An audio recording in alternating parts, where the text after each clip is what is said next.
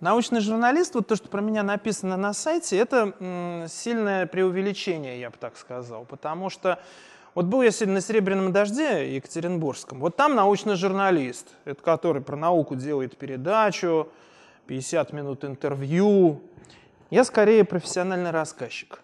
Вот так я мог бы охарактеризовать свою профессию. Ну, помимо того, что я делаю в практикуме. А, значит, кто не знает, это сервис для тех, кто желает получить цифровую профессию и переучиться и стать фронтендером, веб-разработчиком, аналитиком данных – сейчас уже и на английском языке. Это самое поразительное, что этот сервис выходит на американский рынок. Так вот, этим я тоже занимаюсь как главный редактор. Вот. Но когда на прошлой своей работе, работаю в медицинской организации, и э, это был сайт, где я занимался, в общем-то, фронтендом, потому что занимался автоматизацией обверстки. Если главная статья на сайте про геморрой, то все остальные должны быть про геморрой тоже. И так случилось, что мне пришлось модерировать какое-то время сообщество Доктор.ру, где врачи пишут, значит, пациенты пишут врачам вопросы, а вот доктор, я беременна или нет, э, там, доктор, вот у меня геморрой, что мне делать э, и так далее. Врачи им какие-то дают рекомендации, но те, что можно на форуме дать. И я тоже думал, как это автоматизировать глядя на содержание, а, отлично, значит, э, ну и э, понял я, что горькая жизнь у пациентов и у врачей. Проникся к ним большим, э, значит, сочувствием и написал в результате, сначала это был SMM, это был календарь медицинский. Потом он превратился в сборник рассказов о медицине. Вот вышла книга у меня в этом э, году, вот в мае, 100 рассказов о медицине. Сейчас она вышла э, в шорт-лист премии «Просветитель», одна из четырех лучших, естественно-научных книг вот этого года, как эксперты решили. Вот. Это книга о том, как э, доктора побеждали болезни. Как одна за другой появлялись разные технологии, изобретались лекарства, медицинские манипуляции, операции. И как э, вот мы оказались в том мире, где можно не умереть от аппендицита. Э, спасибо тем 100 человекам, о которых эти рассказы. Ну, там больше 100, конечно. Так вот, это был довольно популярный паблик, доктор Рон, собственно, и есть. Просто я из-за того, что мы выходим на американский рынок, его какое-то время не пишу. Но возобновлю это дело. А, но стал меня мучить совесть.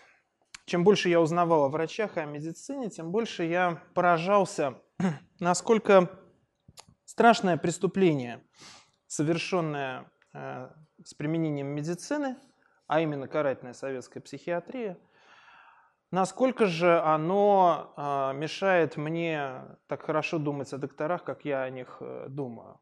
И я решил разобраться в этой теме, понять, как она началась, во что она вылилась и как она кончилась. А если какому-нибудь не очень хорошему человеку придет в голову мысль ее возродить, то получится у него это или нет, во-первых, а во-вторых, э, лопнет ли она так же, как лопнула тогда или нет. Вот, э, чтобы ответить на эти самые вопросы, я написал цикл из семи историй э, в паблике. И если я привык к вниманию публики, что там 190 тысяч читателей за неделю обсуждают первую люмбальную пункцию, потому что это педуралка. Это всем нужно. Все знают, что такое педуральная анестезия. Все жаждут ее. Вот. А кто не знает, то того просто жена еще не рожала. Так вот, значит, э, а тут 2-3 тысячи. Ой, про политику, про репрессии. Так вот, я скажу, что меня как автора, как рассказчика, этот сюжет возбуждает гораздо сильнее, чем сюжет о победе там, над очередной болезнью, потому что нет в нем того смертного греха, который не совершили – то есть десяти заповедей, которую не нарушили, и такого подвига, который не был совершен в борьбе с этим явлением. Так вот, э, и плюс это, да, история совершенно никому неизвестная. Поэтому я надеюсь, что вы не пожалеете о двух часах этого вечера. Так, а сейчас мы будем учиться пользоваться кликером. Итак, значит, советская карательная психиатрия как система которая пестовалась государством, которая служила его политическим целям, сложилась в 1948 году. Но есть некоторая предыстория. Ничего не бывает на пустом месте. Вот это институт имени Сербского, головное учреждение советской карательной медицины. Именно здесь э, различного рода инакомыслящих, из тех, кто поизвестнее, признавали невменяемыми и осуждали часто на многолетние мучения в психушках, иногда с уничтожением личности, с доведением до самоубийства, с, да даже с убийством, если честно. К сожалению, в истории нашей медицины были случаи, когда врачи расстреливали больных. И это как раз из нашей карательной э, психиатрии. Мы до этого момента дойдем. Но, значит, светлое имя сербского, это учреждение, носит совершенно по, ну так сказать, по недоразумению. Точнее, конечно, не по недоразумению, недаром все. Итак, Сергей Сергеевич Корсаков – это э, человек, который в России ввел и настаивал на системе no restraint. No restraint значит, больных нельзя вязать, нельзя вязать их свободу. Это была острая общественная дискуссия. В 1881 году был убит царь Александр II, и поборники э, твердой государственности говорили, вот смотрите, вот он дал им свободу, а они его убили. Вот нельзя давать тут людям свободу, нельзя давать делать им все, что они пожелают, потому что они сумасшедшие. Когда э, сумасшедший зашел в кабинет московского городского главы Николая Алексеева, собиравшего средства на самую большую психушку, который Кащенко, э, и застрелил его, сказав, что он сделал это потому, что его будут судить, и тогда он на суде выступит и расскажет о том, как э, царя э, мировая закулиса гипнотизирует по телефонным проводам, это послание он должен до них донести. Все Корсакову сказали, ну что, видишь, что твои сумасшедшие-то вытворяют? Он говорит, так нужен нормальный общественный строй. Нужно, чтобы людям такие идеи даже в голову не могли прийти, что кто-то по проводам гипнотизирует наше правительство, что вообще есть мировая закулиса. Нужно, чтобы люди даже так не думали. Ну и э, его ученик сербский, близкий друг, вот пошел еще дальше, да, когда он говорит, что вот у нас no restraint действительно у нас смирительных рубашек нету. Более того, у него еще open door был в клинике имени Корского в Москве двери не запирались. Больные могли выходить в сад, прогуливаться. Они перелезали иногда через забор, за забором жил граф Толстой, и навещали его. А когда Толстой пришел жаловаться, мы сказали, так вот мы не противимся злонасилием. Сербский был, кажется, в Нижнем Новгороде э, главным врачом психиатрической больницы Земской. Ему сказали, что у них в подвале в цепях сидит человек, который убил санитара. Богатырской силы кузнец. Абсолютно сумасшедший, параноик. Вот. Он закован в цепи. А Сербский спустился в этот самый подвал, попросил оставить их наедине, взял ключ, открыл, значит, эти самые оковы. Этот кузнец заплакал у него в ногах. Он думал, что он здесь до конца жизни будет сидеть в этих самых цепях. Нельзя человека лишать свободы, даже если он безумец. Вот это была главная идея сербского и, соответственно, его учеников. Вот. Рано или поздно до графа Толстого правительство решило добраться. Вот граф в 1895 году, когда он правительство достал, он как раз тогда увлекся велосипедом на 64-м году жизни, и, а, значит, правительство сказало Корсакову, а давай-ка ты это, обследуешь графа, все-таки не в своем уме. Ну кто в таком возрасте катается на велосипеде? Все время он какие-то антиправительственные говорит вещи. Это неприятная очень личность, наверняка сумасшедший. Ну, никто так себя не ведет, как он. А если человек себя ведет не как другие, он, конечно же, безумен. Остается только узнать мнение специалиста.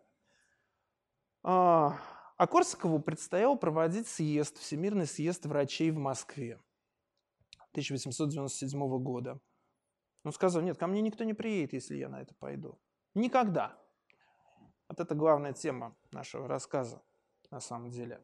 Почему я так долго об этом говорю. Приехал Чезарио Амброза, который на этом съезде сказал, что люди созданы не для науки, а для противодействия ей. И после съезда отправился в Ясную Поляну, куда его российское правительство командировало, осматривать графа Толстого. Сказал, что если есть в этой стране нормальный человек, так это вот то.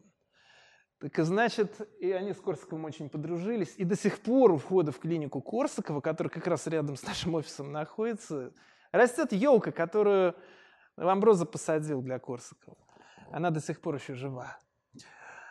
Так вот, значит, как было с э, положением э, о карательной психиатрии до революции. Психиатры имели активные связи со своими иностранными коллегами, не хотели делать то, за что им будет стыдно. Ну, просто Ламброза не станет смотреть тебе в глаза, это все-таки обидно. Вот Павлов. Значит, Павлов был кумир Ленина и других большевистских вождей, потому что его теория подбирала ключик к любому организму. Ну, действительно, если тебя не кормить, если тебя все время бить, а потом говорит, вот мы тебя перестанем кормить и бить, э, вот, и даже паек тебе дадим, но ты иди служи советской власти. Вот так большевики выиграли гражданскую войну. Все очень просто. Магазины закрыли, рынки разогнали, на рынках все стоит безумных денег. Хочешь служить в Красной Армии, тебе паек Красная Звезда, где даже мясо есть раз в месяц. Тебе три фунта муки на каждого твоего члена семьи. Не хочешь служить в Красной Армии, никто тебя не удерживает. Только ты ничего не купишь в Москве. Тогда половина Москвы вымерла от голода. Люди умирали от голода на улицах города. Вот такого не было в Москве никогда вот, до 19 года. Павлов на все на это глядя сказал, ребята, вы применяете мою теорию на практике. Вы воспитываете у населения инстинкты покорности, вы рефлексы покорности воспитываете. Вы думаете, что методом кнута и пряника можно совладать с любой личностью. На самом деле вы невротизируете население. Потом он стал немножко лояльнее, когда ему дали денег на эти работы. Сказал, что да, он будет вот подбирать производителей для совершенствования нервной системы. А эти работы закончены не были. Я не уверен, что в этом письме Молотова он был так уж искренен. Но находился он, конечно, на особом положении. Итак, психиатрия сводилась вот к чему. Бытие определяет сознание, э, как говорил Маркс. И э, Ленин, и все другие большевистские вожди были его верными учениками. Они говорили, отлично, вот будет социалистическое бытие, где все у всех будет общее, где все будут равны, где у каждого будет работа, и люди не будут сходить с ума. Вот и отлично. Вот мы за этим и проследим. Лев Маркович Розенштейн, прямой ученик сербского, выдающийся наш психиатр, основатель московской сети медвотрезвителей, с которой скопированы системы медвотрезвителей всей нашей страны, он, значит, э, э, стал проводить колоссальный, очень интересный социалистический эксперимент с поголовным обследованием населения всех прилегающих к Преображенской больнице районов, весь восток Москвы. Самая пролетарская часть Москвы. То есть он хотел э, собирать катамнестические данные, да, то есть как, если человек был болен, то как его состояние развивается, усугубляется с э, годами. Вот его это очень волновало. А, таким образом, он хотел отследить, как вот шизофрения возникает. Шизофрения – это королева психиатрии. То есть, если в психиатрии, можно сказать, есть среди болезней свои ранги. Да? Если ты депрессивный, значит, ну, лейтенант. Вы знаете, те, кто мнит себя Наполеоном, вот это настоящие шизофреники. Да? То есть можно э, по степени тяжести заболевания, так, условные ранги, конечно, всем хочется сразиться с самим Наполеоном. Всем хочется понять, от чего бывает шизофрения как этот органический процесс развивается. Э, и, наконец, как его предотвратить. И это действительно главная наша загадка психиатрическая до сих пор. А, сбор катамнеза поголовного населения целого города, да еще такого, как Москва, очень интересная идея. Но проблема в том, что она пошла в разрез э, с линией партии. Линия партии была такая, жить стало лучше, жить стало веселее, мы строим социализм, а шизофреников меньше не становится. Более того, Оказывается, кнут и пряник действует не на всех. Если человеку создать прекрасные условия, что он там полгода в году живет за границей, зарплата 50 миллионов в месяц, э, полно женщин, машин, вертолеты, а он сходит с ума. Он и в этой ситуации сходит с ума. Не определяет бытие сознания. Есть внутри нас что-то, чем мы не можем управлять, чем не может управлять никакое правительство. И сама эта идея, идея, что это распространено массово, очень не нравилось большевистскому правительству, поэтому школа Розенштейна была осуждена, а сам Розенштейн вовремя умер в 1934 году. Его лучший ученик был, конечно, в 1938 расстрелян. Вот. И здесь советская психиатрия неожиданно для себя и совершенно незаслуженно пополнились ее ряды великим ученым. Артур Кронфельд, человек, который основал первый сексологический институт, который исследовали как раз проблему гендера, проблему того, как люди чувствуют себя, что они другого пола. Э, исследовали, является ли гомосексуаль... гомосексуальность болезнью или это вариант нормы. Вообще вот вся эта лига сексуальных реформ, которая тогда была, да, о, а, о том, может ли мужчина выдержать то же самое, что женщина, и наоборот. Вот этот сексологический институт как раз они изучали. Плюс он еще был большой знаток психосоматики, то есть э, болезни на нервной почве, органические болезни, обычные, да, которые возникают на нервной почве. Причем э, искали связь э, психиатра психосоматики с самыми разными заболеваниями, вплоть до инфекционных. Да. Легче ли человек заболеет гриппом, если он, у него тяжелая депрессия или нет. То есть как наш внутренний мир влияет на обычные заболевания. Эта школа тоже была объявлена в Советском Союзе антинаучной, естественно. Поэтому Кронфельд приехал, так сказать, на все готовое. Но что его, за что его взяли, за что его приняли? Его приняли за то, что он э, умел э, вызывать ремиссию шизофреников инсулиновой комой. Инсулиновая кома, когда все на увеличивающихся дозах инсулина вводят тебя в искусственную гипогликемическую кому, это то, чего боятся все диабетики на свете, довольно продолжительный, это будет в будущем один из первых методов советской карательной психиатрии, потому что это уничтожение целых участков мозга. В принципе, инсулиновая кома, да, это охота на пораженный безумием участок мозга, но только без гарантии, что ты попадешь в него, да, то есть, условно говоря, а, если у тебя вырывать, болит зуб, вырывать все зубы по очереди, пока больной не вырвем. Вот такая методика, поэтому от нее сейчас отказались. Но как пытка и инструмент уничтожения личности, это, конечно, вещь стоящая. А, для того, чтобы разговорить людей, чтобы они э, стали говорить то, что у них на уме, потому что он психоанализом занимался и понимал, что нельзя э, из человека вырвать все его воспоминания неприятные о травмах, для того, чтобы они его больше не мучили, он как раз применял э, растормозку, когда одновременно тебе вводят снотворное и возбуждающее. И как бывает у людей, вот, например, у меня, когда я засыпаю, я несу какую-то смешную чушь, но по этой чуши очень много можно чего обо мне сказать. Так вот, это и есть искусственная растормозка, он первым показал ее советским психиатрам. Наконец, он ввел э, термин «мягкая шизофрения», шизофрения митис. Один приступ, после этого ремиссия стойкая. Да, человек слышит иногда голоса, да, у него раздвоение личности, но он не опасен для общества. Он живет, и вот так же, как Розенштейн говорил, вернемся назад, что психиатрия должна выйти, психические больные должны оставаться в населении. Да, незачем человека, который страдает такой мягкой шизофренией, держать в психушке. Зачем? Пусть он лучше работает, приносит пользу обществу. Зачем психиатру вмешиваться в производственный процесс? Это как раз э, идея была очень далеко идущая, но она правительству не нравилась, поэтому велено было Кронфельду учить советских психиатров инсулиновой коме.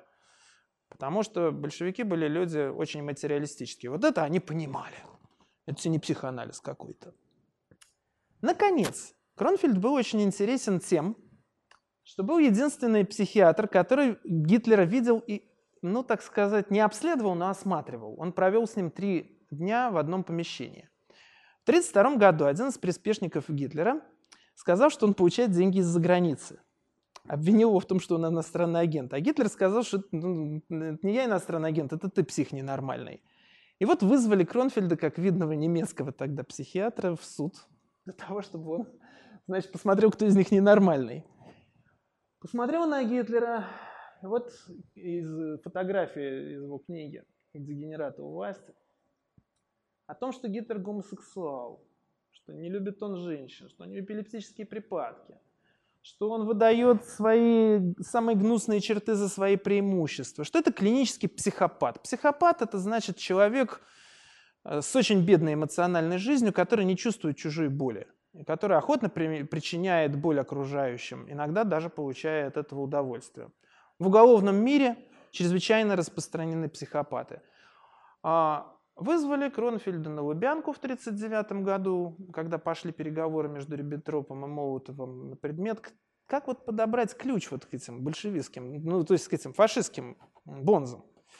А, он написал характеристику каждого из них. В общем, из этого следовало, что фашистская Германия – это страна, где правят уголовники и их покорные рабы. Вот так подразделяется фашистское правительство.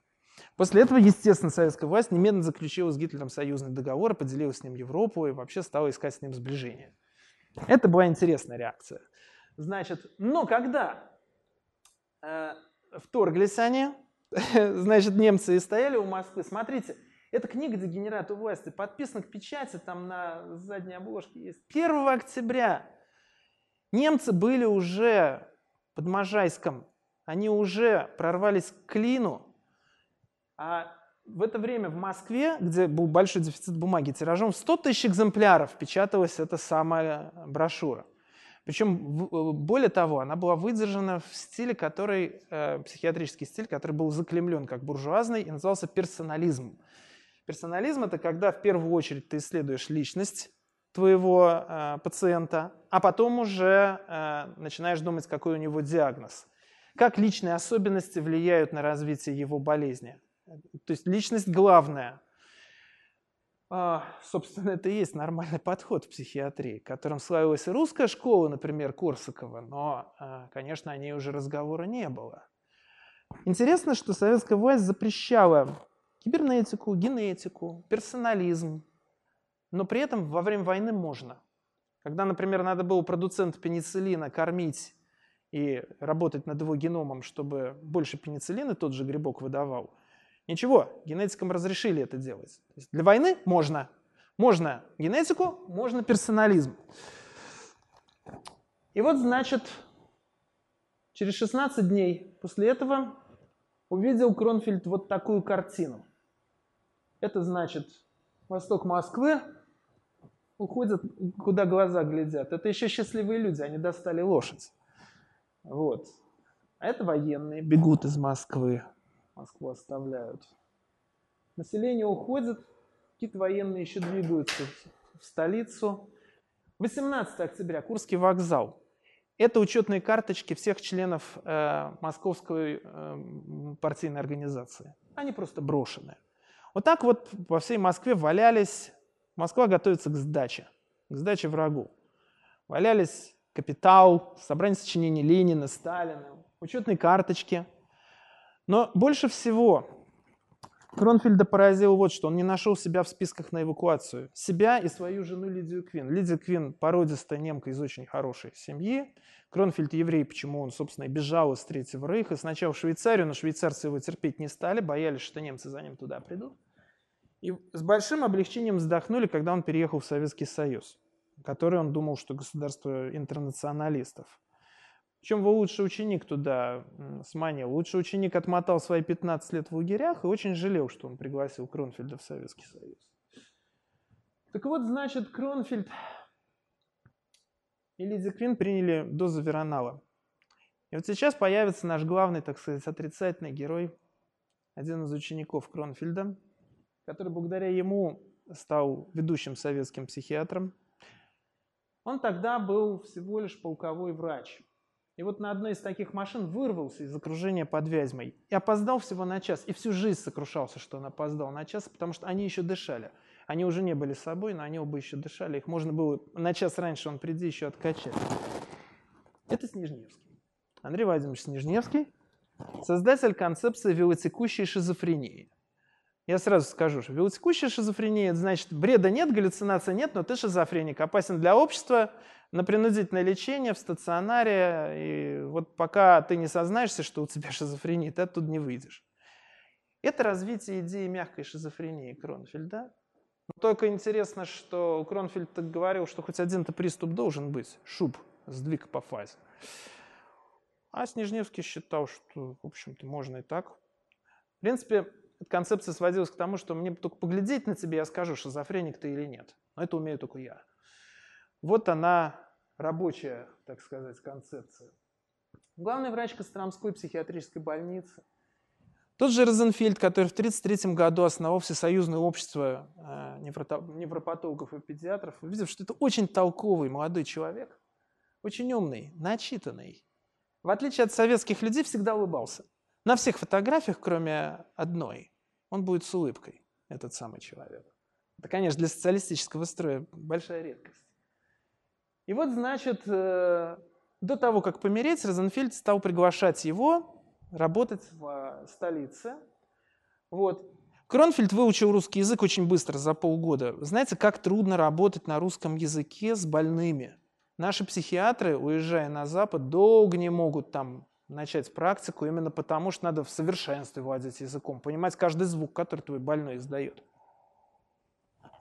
Кронфельд уже через полгода работал по-русски, и, конечно, Снежневский стал приглашать к себе в Кострому. И благодаря близкому знакомству с самыми передовыми методиками он э, выделился и стал замдиректора Центрального научного института э, психиатрии, та же самая вот Преображенская больница. В военные годы сделал карьеру. Значит, причем как наши психиатры работали в военные годы, совершенно героически работали на самом деле. А, вот это одна из немногих фотографий, которая показывает депрессию и э, страх, царившие на передовой повсеместно. Даже когда наши стали наступать после Сталинграда, распространился тот сам боевой невроз, который называется посттравматическим синдромом. Это когда человек просто не может больше выносить то, что он видит. Никак ни в каком виде. Ну, у нас его еще называли афганский синдром, да, когда человек не может воспринимать мирную жизнь нормально. Его, естественно, надо из армии гнать. Советская власть говорила, это трусость. Ну так он тут трус, симулянт, он просто не хочет воевать. Еще Розенфельд, когда воевал в Первую мировую, еще говорил тогда, что ну да, это эмоционально-травматическая реакция. Поскольку большевики были люди конкретные, понимали только материальное, психиатры советские придумали концепцию контузия. Вот он контуженный, ну, что-то там вот ушибло, вот органический какой-то процесс. Хотя, конечно, они прекрасно понимали, что это боевой невроз, а никакой не органический процесс. Но объяснять это начальству было невозможно. Поэтому тех, кто заболел посттравматическим синдромом, просто а, объявляли контуженными, тем самым спасали им жизнь. И это, конечно, делал Снежневский числе прочих. Вообще созрело целое направление, целое поколение независимо мыслящих врачей, которые говорили, все, вот после войны вот мы вернемся, и жизнь станет другая. И вот э, первый советский психотерапевт Семен Консторум Э, психотерапия запрещена в Советском Союзе, объявлена буржуазным предрассудком, потому что у нас есть только наша передовая советская психиатрия. А, отдал Снежневскому свою книжку на рецензию, а Снежневский ему и говорит, а что же вы не пишете про советскую психотерапию? Как она отличается, потому что сознание советского человека совсем не такое, как сознание человека Запада. А, значит, и понял констором, что собрался его брат по оружию делать карьеру, и большую карьеру. Да, Снежневский собрался покорить всю советскую психиатрию, и это ему вполне удалось. Значит, как единственный начитанный человек, который, в отличие от Банщикова, например, не мог сказать такой глупости, что никакого бессознательного нет, потому что мы его не чувствуем. Он выступил на Паулской сессии, совместной сессии Академии медицинских наук и Всесоюзного общества невропатологов и психиатров – и сказав, на страницах журналов неоднократно пропагандировалась генетика, евгеника, учение Фрейда, концепция мягкой шизофрении, которую он потом передерет. Э, концепция мозговой патологии Шмарьяна. Бедный Шмарьян сидит в зале. Вот. Э, Ждет, когда за ним придут. Собственно, за всеми за ними и пришли, за научными врагами. Была чистая лысенковщина, но только в психиатрии. Вот. И дальше следует коронный номер. Вот это, это он сказал, понимаете? Каждому психиатру необходимо твердо усвоить, что вызывать надо психические заболевания у животных экспериментально. По-павловски работать. Наша сессия это павловская. У Павла русская фамилия. Ученики его любят. Вот и давайте по-павловски вызывать у собак шизофрению и исследовать ее. Конечно, как э, человек умный и хорошо, хороший психиатр, Снежневский понимал, что это чушь собачья. Но пришло такое время, когда, чтобы продвинуться, нужно было смело говорить чушь, он ее смело говорил. Для этого, значит, э, его двинули в институт сербского. А в институте сербского вот этот сам Данил Романович Лунц, это архипалач, вот человек, который э, очень многих людей осудил на вечные муки в этих самых психушках, вот он читает лекцию офицерам МГБ о том, как изобличать симулянтов. Когда-то Снежневский-то симулянтов привечал, он спасал от массовых репрессий людей в своей Костромской больнице, а потом в своем ней психиатрии. Он спасал от репрессий э, людей с посттравматическим симптомом, объявляя их контуженными. Ну, конечно, он не хотел э, мараться, пусть заплечными делами занимается Лонс, а я буду писать книгу для Сталина. Написал он биографию Кандинского. Это был э, русский психиатр, который пришел к идее идеофрении и э, впервые на самонаблюдение описал синдром, который сейчас называется синдром Кандинского Клерамбо. Это как раз манифестация шизофрении, настоящая. Но поскольку там было очень много французских и немецких источников, Кандинский был аккуратно пощипан. Сталин очень любил книжки о том, что все на свете придумали русские ученые.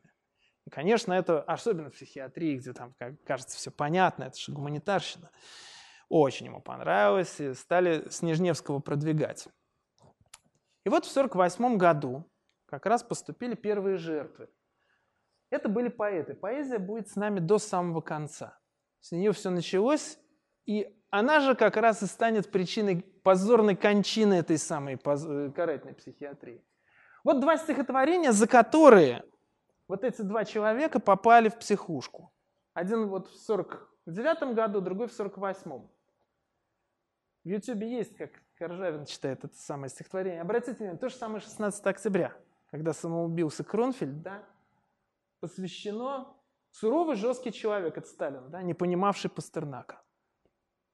Ну как же, идеологически невыдержанные стихи. Сажать за это и расстреливать как-то неправильно – и так мужчин мало в стране осталось после войны. Но что-то же надо с ними делать. И вот, значит, принимается инструкция 1948 года о том, что да, надо людей помещать на принудительное лечение, с изоляцией. А это вот Александр Есенин-Вольпин. Я вникал в уклад народа, в чьей стране мирская свобода, вдруг как будто постучали, кто так поздно, что за вздор.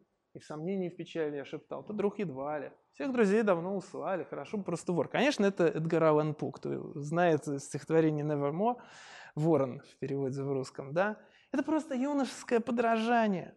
Это всего лишь навсего юношеские стихи. Но как же можно это просто так потерпеть, что человек возьмет и напишет вот то, что ему в голову взбредет? Нет, надо его психушку. А, это была большая ошибка, конечно, советской власти, этих двух ребят упечь этот человек основал вообще все российское правозащитное движение. Потому что он мыслил очень логически и э, патологически не мог врать. Это, кстати, исключает возможность, почему в принципе можно считать его безумцем. Потому что безумцы живут в конфабуляциях, да, они выдумывают себе какую-то свою правду, он никогда на это не шел. Соблюдайте свою конституцию, и меня за это уже лечили. Это два лозунга, на которых стояло наше правозащитное движение. Да, можно жить по советским законам, потому что они тоже логичны. В конце концов, прогнав этот самый закон через компьютер, можно всегда получить правильный ответ, как человек должен поступать. Если соблюдать все законы, которые в стране есть, то э, репрессии невозможны. На этом он стоял. И на этом как раз правозащитники-то и стали правозащитниками. А Наум Коржавин – лучший друг Виктора Некрасова. Виктор Некрасов этой системе еще покажет. Вот так система создала себе двух страшных противников на пустом месте. Просто от того, что они, видите ли, вот, написали два совсем безобидных стихотворения. Значит, тем временем Снежневский, убрав портрет Сталина, Сталин помер, а бюстик Ленина, скромно задвинув в угол, повесил себе Хемингуэя, это пароль. И вот собрал лучших. Вообще, на самом деле, у Снежневского была поразительная особенность. Он терпеть не мог идиотов. Обычно начальники советские собирают тупых, но преданных вокруг себя, желательно тупее, чем я. Он любил окружать себя людьми умнее, чем он. Например, его лучший ученик э, Ануфриев, он вообще был в плен попал. Он не имел права учиться, а э, Снежне... он ночевал на вокзалах. Вот он учился в первом меди, ночуя на вокзале. Снежневский, увидев такую страсть к науке, увидев высокий интеллект этого человека, он отдал ему Абрамцевскую психиатрическую больницу, где Ануфриев совершил массу хороших дел. О нем мы еще поговорим. А, вот а, все это требовалось для чего? Для чего привечаются молодые? На самом деле вот эти самые врачи, выдающиеся сталинского времени, были чудовищами. которых молодые знали очень много чего. Один, а, у которого очень влиятельный внук, и я не буду называть его фамилию, а, создавал гарем из студенток. Другой, например, Давыдовский, на чем свет клял евреев, половина психиатров евреев. А Виноградов, э, создатель первой в России клиники для лечения больных инфарктов, утверждал, что он никогда не ошибается. Все ученики должны были говорить, ну, маэстро никогда не ошибается. У Нижневского не было этих недостатков. И о нем юношество говорило с придыханием. Он вербовал лучших и самых умных. Они благодаря нему делали карьеру, Потом они разъезжались по разным городам, и потому что они были умные и профессиональные, и он делал их профессионалами умными, они делали карьеру, распространяли влияние его школы. И вот уже в 1964 году, вот она возникает, вялотекущая, пока еще мягко протекающая шизофрения. Это фото ротопринтного издания – там написано в этой афише про меня, что я типа научный журналист, рассказываю, как делать журналистика. Она делается очень просто. Все это читаешь, вот эти самые издания отслеживаешь и фотографируешь. А то я лучше буду рассказывать дальше про карательную психиатрию. Что... Так вот. И там описание случаев, да, когда бреда нет, галлюцинации нет, а все-таки это шизофрения. Потихонечку начинает она вползать. Вот какие блестящие психиатры сидят. Вот это вот сидит Радштейн. Это э, изгнанный, кстати, из Москвы за сексологические исследования в Ригу. Это тот самый психиатр, который дал разрешение на первую в Советском Союзе и первую в мире, первую полную операцию по изменению пола. Сказав, что больная, которая чувствует себя мужчиной, а это была очень красивая женщина на самом деле, Инна, что она хотела стать Иннокентием очень, что она не сумасшедшая и что она покончит с собой, если ей не помочь. Вот такой смелый шаг в Советском Союзе мог совершить, конечно, только очень выдающийся врач. Смотрите, вот Снежневский, вот его школа, его сподвижники. Вот кого он смог себе завербовать просто потому, что не ругал евреев и не кричал, что он никогда не ошибается. Никита Сергеевич, а, значит, который тоже был верный марксист и верил в коммунизм, он сказал, что поскольку бытие определяет сознание и жить стало лучше, смотрите, построили хрущевки, люди разъезжаются в отдельные квартиры. Людей раньше заставляли работать в лагере бесплатно, мы дали им свободу. Теперь у каждого есть квартирка, работа, рубли какие-то появились, кооперативы. Только сумасшедший может быть этим недоволен. Но поскольку Хрущева всерьез не воспринимали, то думали, что, значит, ну, мало ли что там Никита смелит. Все, вся страна звала Никита. Вот. Но потихонечку всех, э, кто там как-то обидно про Никита Сергеевича говорил, писал, например, советский писатель Валерий Тарсис, сосед Есенина Вольпина по дому, написал сказание «Осенней мухи», такая сатира на Хрущева, кстати, очень слабая. Вот. Но сатира на самого Хрущева, с ума сойти. Э, и вот приехал он в Кащенко. Это клиническая база Института усовершенствования врачей, который Снежневский благодаря своему выступлению на Павловской сессии захватил. Очень быстро Снежневский понял, что перед ним литератор весьма посредственный, который находится в поисках образа положительного героя. Стал он с ним вести в больнице беседы. Вот такие беседы. Значит, это книга «Палата номер 7», которую Тарсис потом напишет, где Андрей Ефимович Нежевский, очень прозрачно замаскирован, значит, Андрей Владимирович Снежневский. Вмешательство в отставку, жить, вот, метод лечить так, чтобы не повредить здоровью, нейтральными снадобьями, поддержав для видимости человека месяца два, выписать его как здорового. То есть Снежневский выдавал себя за психиатра, который вот исповедует теорию малых дел. Да, вот изменить в этой стране ничего невозможно, кругом мордобой, насилие, все понятно, нами правят идиоты, но мы же с вами понимаем. Вот, поэтому давайте вот вы у нас тут побудете. В конце концов, посмотрите, какие прекрасные люди рядом с вами сидят. Вот Буковский, вот Есенин Вольпин. Наша психушка – единственное место в стране, где можно говорить правду. Вот это, конечно, чаровало. Когда палата номер 7 вышла за рубежом, она стала там бестселлером. Это очень переоцененная, ужасно скучная книга, не читайте. Но я ее читал, она у меня есть на Google диске часу. Вот. Но иностранные коллеги на э, конгрессах Всемирной психиатрической ассоциации, куда, как главный уже психиатр Минздрава Снежневский выезжал, говорят, ага, мы понимаем, держите руку, коллега, да, мы на вашей стороне. Вот так он Тарсису скормил себя, как такого вольнодумца. Однако этот самый вольнодумец стал ставить диагноз вилотекущей шизофрении одному вольнодумцу за другим. Вот есть у вас там на первом этаже в Ельцин-центре экспозиция, как открытие памятника Маяковскому. Едва открыли этот памятник, как там стали читать стихи. И один из организаторов этих чтений, Владимир Буковский, который просто написал какой-то смешной там журнал пародийный. Из этого сделали какую-то безумную историю. Отца выгнали с работы, самого Буковского выгнали из школы. Э, вот, э, и, в общем, школьнику поломали жизнь, точнее, пытались поломать жизнь. Он стал последовательным противником советской власти. Вот ему Снежневский ставит его текущую шизофрению, но главное э, заведение для лечения, значит, граждан инакомыслящих, которые якобы больны, это вот на Арсенальной 9. Вот. Там царит глава Ленинградской школы Измаил Федорович Случевский. Надо сказать, что вот творцы каретной психиатрии из очень хороших семей люди. Это потомственные петербургские врачи, чрезвычайно интеллигентные, просто белая кость. Случевский не мог по одного понять. Есть старая добрая паранойя. Вот в Китае, например, сейчас, когда хотят человека упрятать в психушку, там это очень у них распространено, они ставят ему паранойю. Чего вы думал, какую-то велотекущую шизофрению, мы ее знать не знаем и знать не хотим. Присылают к нему э, очередного психа из Москвы с велотекущей шизофренией, он ему ставит паранойю, опротестовывает решение суда, согласно которому он там на принудительном лечении. Черт возьми. Так вот, больной три раза ездит из Петербурга в Москву, не по своей воле. В 1966 году э, Случевский помер, и э, с этого момента Снежневский воцаряется единолично. И вот, значит, э, о Буковском мы уже говорили. Это был э, из э, демократов, которых КГБшники окрестили словом «диссидент».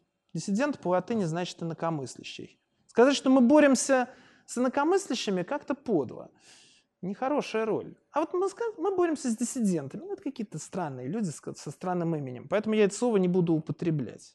Равно как и слово «демшиза». Слово «демшиза» придумано КГБшниками для того, чтобы... Это участник демократического движения, которому мы поставили диагноз велотекущая шизофрения, сокращение. Вот. Это очень подлое слово, поэтому вы его от меня тоже больше не услышите.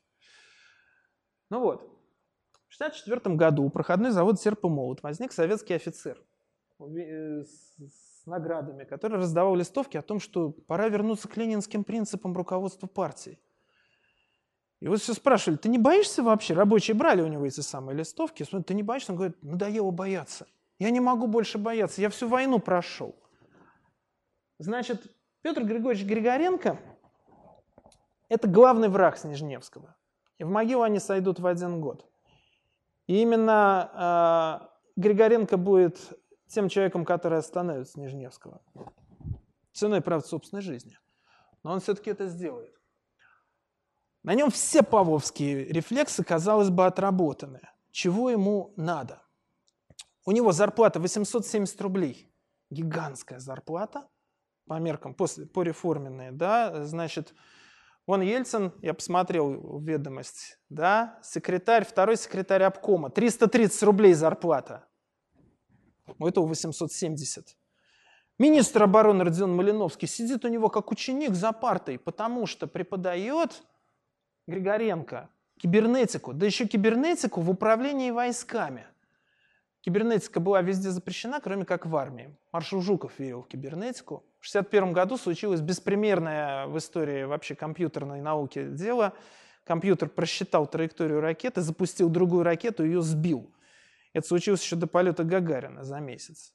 Вот. Это стало возможно благодаря тому, что кибернетику у нас активно развивали, и вот один из первых наших компьютерщиков как раз это Григоренко. Да еще в теории управления войсками современной. А, академия, сельготы. Значит, было что бояться сын с синдромом Дауна, жена больная и сам после инфаркта. То есть и кнут есть, и пряник. Чего еще надо? Даниил Романович Лунц, когда привезли к нему Григоренко, долго его допрашивал. Ну, так, ну, знаешь, псих, ну, просто я искренне не понимаю, почему ты псих. Суслов, вот этот самый секретарь по идеологии, главный идеолог коммунистической партии, так и сказал, послушав запись разговора, запись допроса Григоренко в КГБ, это опасно сумасшедший. Причем Григоренко на все э, цитаты из Ленина приводил. Почему так, как э, мы сейчас жить невозможно. И все объяснения Григоренко сводились к тому, что хочет он жить в свободной стране. Противно ему жить, когда нельзя говорить то, что ты думаешь, когда надо бояться, когда все говорят друг другу, ну ты ж понимаешь. Противно понимать. Сколько можно это терпеть, сколько можно бояться. Кто-то первый должен бояться перестать. А, значит, поскольку противники Григоренко, все-таки вернусь э, еще разок, были законченные бюрократы, когда Хрущева сняли, то а, а он с Брежневым на фронте сталкивался. Правда, они там были врагами, но это никто не знал. Но друзья стали звонить, э, все друзья по уговору стали звонить его жене, говорить, Зинаида Михайловна, вы уже с Леней поговорили? Естественно, квартира прослушивалась насквозь, и КГБшники навели быстро справки. Елки-палки, он с Брежневым воевал. Черт знает, что там может быть. И от греха подальше его выпустили из психушки, правда, с диагнозом ну, параноидальное расстройство личности. Причем паранойю не хотел Снежневский ставить паранойю, но поставил, потому что Суслов ему сказал, это паранойя. Вот. В это время, э, когда сделана эта была фотография, этот мундир хранился на квартире у друзей, других демократов и инакомыслящих, потому что его хотели изъять. Не хотели Григоренко оставлять государственные награды. Он был лишен, разжалован солдаты и работал грузчиком в овощном магазине за зарплату 22 рубля в месяц, что после 870 некоторый дауншифтинг. Но это его не исправило. Наоборот, он еще больше утвердился в том, что партия, которая правит, не ленинская, а строй, который у нас в стране, вовсе не социализм, а черт знает, что такое. Вот. Однако социалистическое планирование требовало, значит, мир – Поэтому Госплан должен был приготовить в двухмесячный срок строительство новых больниц и переделку старых больниц, переделку психиатрических отделений вот, под э, места, где будут содержаться вот антисоветчики. Половина случаев, когда э, человек объявлялся безумным за антисоветские высказывания, демонстрации, хранение самоздата. Вот еще треть – это за попытку оставить Советский Союз – на чем только из Советского Союза не бежали. И, кстати, действительно, очень многие психи, вот эти пациенты по неволе, были люди, которые пытались просто пересечь советскую границу. Часто ее пересекали, но и финны, и турки честно выдавали их обратно. И очень быстро. Ну вот. А также религия неправильная, не русская православная церковь, но потом, правда, и русская православная церковь стала доставаться. И всякий там украинский национализм, допустим. Допустим, украинский какого только не было. Вот славные члены секретариата ЦК, которые поставили свои подписи под вот этим приказом. Секретариат ЦК э, решал текущие вопросы. То есть этот вопрос был объявлен даже не столь, не столь уж и важным. Ну, там разрулили какие-то, обкашляли вопросики, разрулили проблемы. А, Судьба вот этого человека сложится удивительным образом. Один из создателей карательной психиатрии, до, до него тоже дойдем еще. И вот они переделали. Красным выделены специальные тюремные больницы, которые в, ведении МВД. Вот где уже непосредственно калечили личность людей. Желтым выделены обычные больницы, в которых... Да, ваша Свердловская, конечно, есть. Да, без нее. Вот.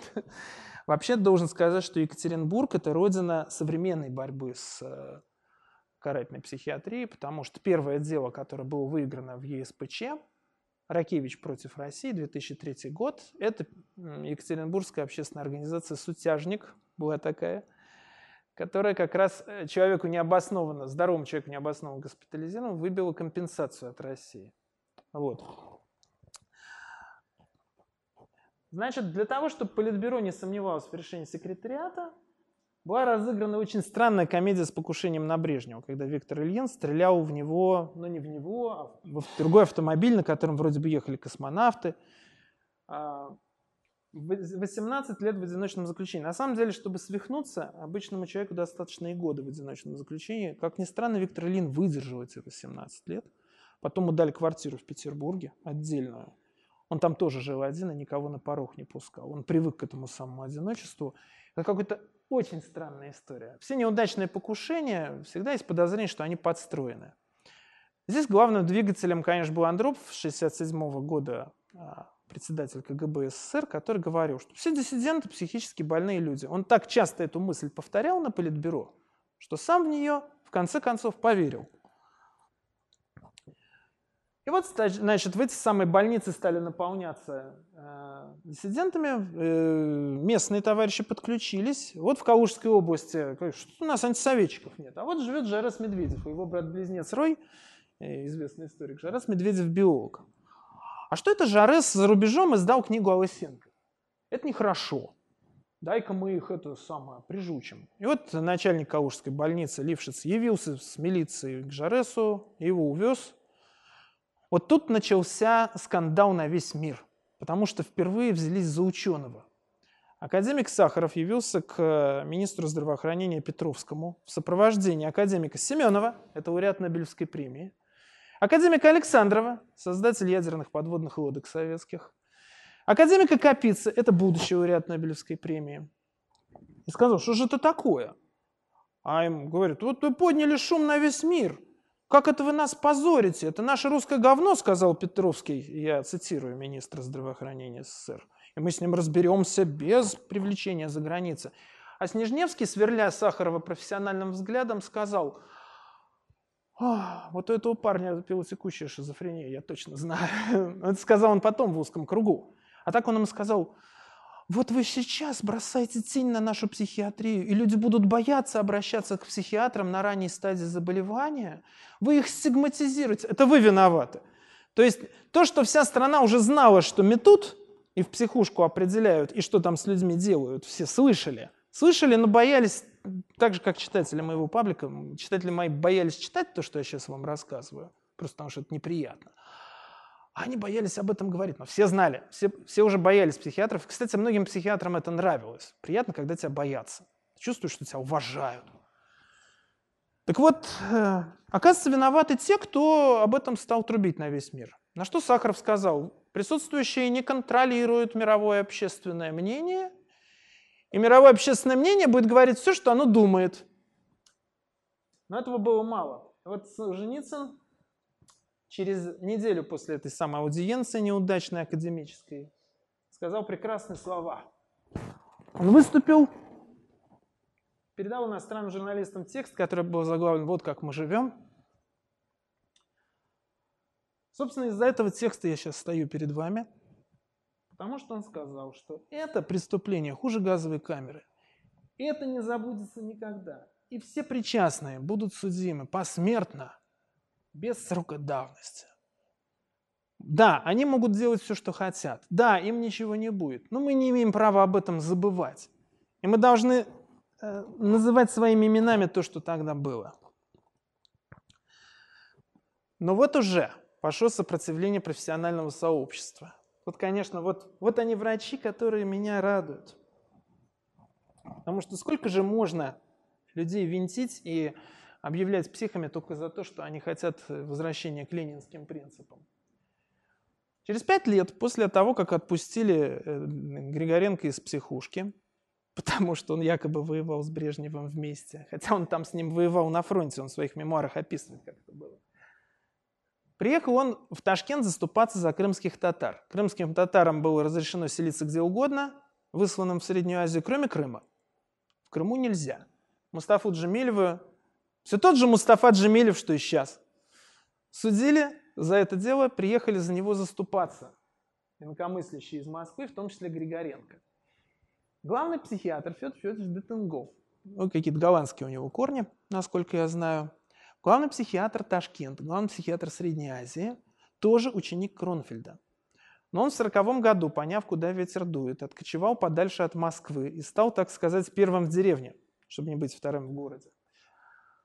Средняя Азия с точки зрения психиатрии – это травматическая эпилепсия, потому что очень много раненых там постреливают. Это последствия наркомании. И это осложнение всяких тропических инфекций, вроде там пендинской язвы.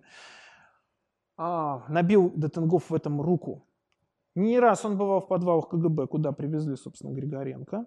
Причем Григоренко богатырского был сложения мужчин. Чтобы надеть на него смирительную рубашку, потребовалось 12 человек. 12 здоровенных санитаров. И вот, значит, совещается он со своими психиатрами по латыни. Детенгов совещался с этими самыми психиатрами. Для того, чтобы больного не волновать. Может, что-нибудь там по латыни между собой говорят. Потом говорит, меняем. Не нуждается в стационарном обследовании. Конечно же, его тут же вызвали в Москву. Конечно же, тут же подмахнули, значит, что да, параноик. И Детенгов с этим согласился. Но адвокат Софья Калистратова, которая вела э, как раз дела инакомыслящих, она спросила Детенгофа, а вы с тех пор видели Григоренко, вот как вы изменили свое мнение? Нет, не видел. Ну, вы данными располагаете? Нет, не располагаю. А в чем дело? Почему поменяли свое мнение? Коллеги из Москвы нас поправили. Это был потрясающий случай, потому что оказалось, что другой психиатр теоретически может поставить другой диагноз или вообще снять диагноз, поставленный карателями.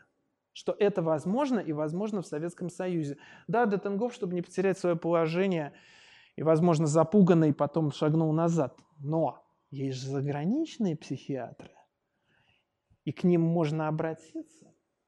И вот э, Алек Дженнер, одна из самых светлых личностей в истории психиатрии, человек, который первым применил диазепам в лечении тревожных расстройств. Еще валиум его называют, это средство. Изучив эти самые материалы, которые Софья Калистратова от руки переписала, она переписывала медицинские заключения, которые были приобщены к делам инакомыслящих от руки, так ксерокса не было. Создается впечатление, что применяются карательные меры. Давайте-ка это дело обсудим. Почему это стало возможным? А возможным это стало потому, что советская власть очень любила наживать себе врагов. И сильно это умела. Вот Питер Реддовый, uh, Redway, по-английски его фамилия, слава богу, жив еще, славист, который приехал в Москву в 1964 году по научным делам. Но один инженер, сбежавший в Англию, попросил его жене передать привет и какую-то там вещь купил ей какую-то, которую в Совке было не купить. И родовой к ней зашел. Его выгнали из Советского Союза, и это грозило ему потерей вообще куска хлеба. Он всю жизнь учился на слависта. Что это за славист, который не может ни в одну славянскую страну въехать? Все славянские страны социалистические. Вот. Таким образом, он стал изучать самоздат. Единственное, что он мог изучать. Источником самоздата и всевозможных материалов, самых надежным, был Буковский. Вот, значит, была налажена курьерская сеть. Ну, то есть Буковский передавал людям, которые вывозили это к родовую, и Буковский ему 150 листов медицинской документации как передал, вот на этих людей, на Григоренко и еще, еще четырех. Наталья Горбаневская, Виктор Файнберг – это участники демонстрации на Красной площади по поводу оккупации Чехословакии. Владимир Борисов, член инициативной группы по э, борьбе за права человека в СССР, как и Наталья Горбаневская – Иван Ехимович, председатель колхоза, одного из латвийских колхозов, он вместе с Григоренко зашел в чехословацкое посольство и сказал, мы глубоко возмущены тем, что наша армия вторглась в вашу, значит, прекрасную страну. Ну вот, естественно, все признаны невменяемыми, отправлены в разного рода психушки, где их личность пытались покалечить. И вот, значит, заключения медицинские их попали в руки английских психиатров, в результате чего возникла чрезвычайно неприятная для Снежневского коллизия. Готовилась э, тогда в Конгресс Всемирной психиатрической ассоциации, где наша делегация должна была выслушать очень неприятные выступления в лицо. В этих документах уже рассказывалось, как, собственно, воздействуют. Вот эта карикатура прекрасная, чехословацкая. Я забыл букву «В».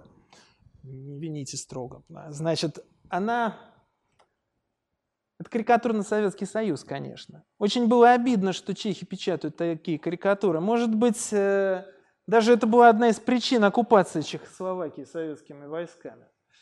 Чтобы больше... Вот человек говорит дважды два – четыре, за ним уже приехали. Что же дальше с ним делать? Во-первых, другие больные. Григоренко, когда отправили в Черняховскую психиатрическую больницу, с ним э, тяжело больного маньяка-убийцу действительно держали – который все время норовил на него броситься. Когда Григоренко ложился спать, он руку клал себе на горло. для того, чтобы вот этот его за горло не схватил. Однажды этот бросился на него тип, когда тот спал ночью, но Григоренко все-таки его одолел. Тут же немедленно открылась дверь, и вбежали, значит, э, с этого э, маньяка пылинки сдувать. То есть наблюдали, ждали, когда он на него нападет.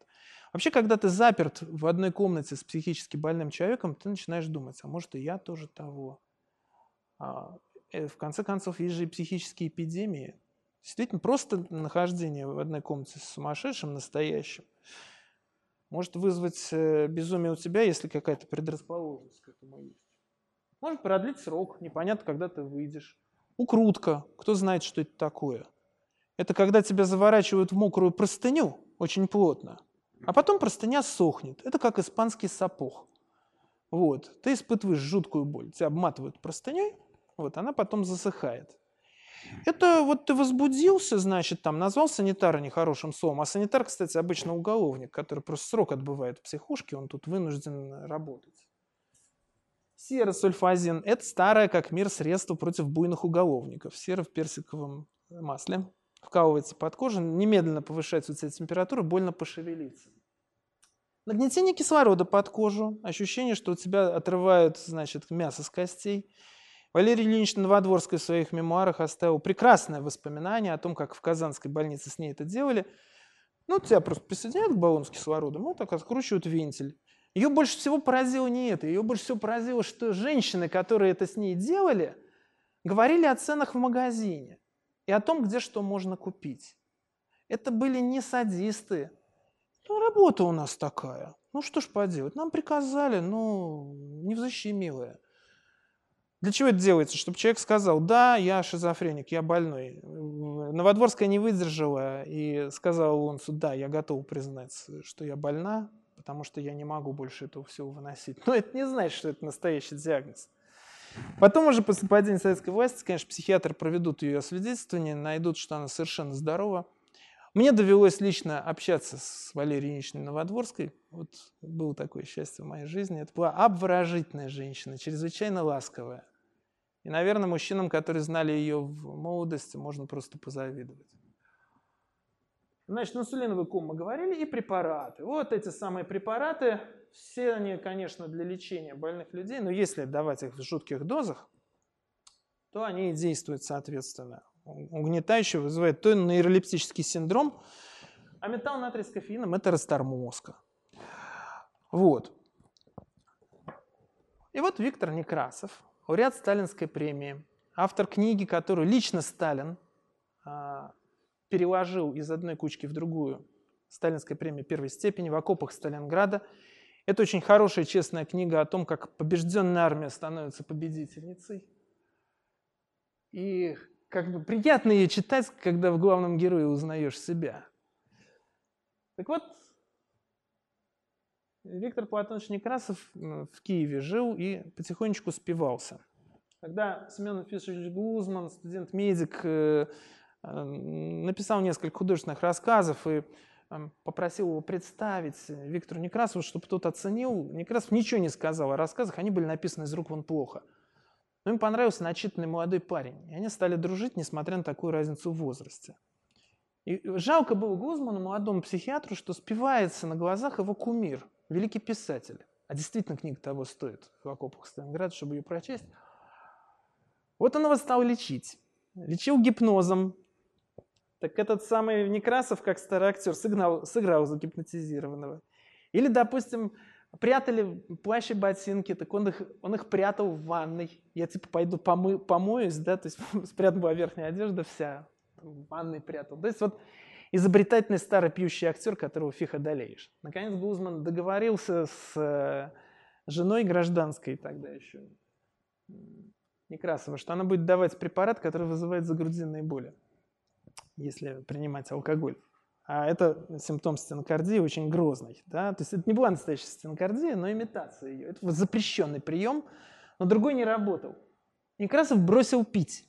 То есть каждое утро он отправлялся на Крещатик и находил там собутыльников, и они там терли за советскую власть и за войну. Надо сказать, что свою сталинскую премию Некрасов раздал. Он ее, на нее купил инвалидных колясок для фронтовиков. Конечно, их бесплатно не давали. А, это был вообще приятный человек, и с ним было приятно выпивать. вот он бросил пить, и в нем проснулся гражданский темперамент. И вот он, узнав о всех этих самых репрессиях психиатрических, говорит, что ж такое, все профессора дерьмо? Вы не правы, Виктор Платонович, я знаю, все-таки Тарсиса же все читали, вот эту самую палату номер 7, Снежневский. Вот Некрасов пишет Снежневскому. Я вот знаю и Григоренко, и Буковского. Здоровые это ребята. Снежневский ему ответил, все-таки лауреат сталинской премии, почитаемый советский писатель, популярный. Я, значит, видел Григоренко, у него паранойя. Врет год в письме. А, эти письма опубликованы на сайте памяти Виктора Некрасова, можете их прочесть. А о Буковском несколько лет, еще задолго до судебной ответственности, родственники, это все вранье.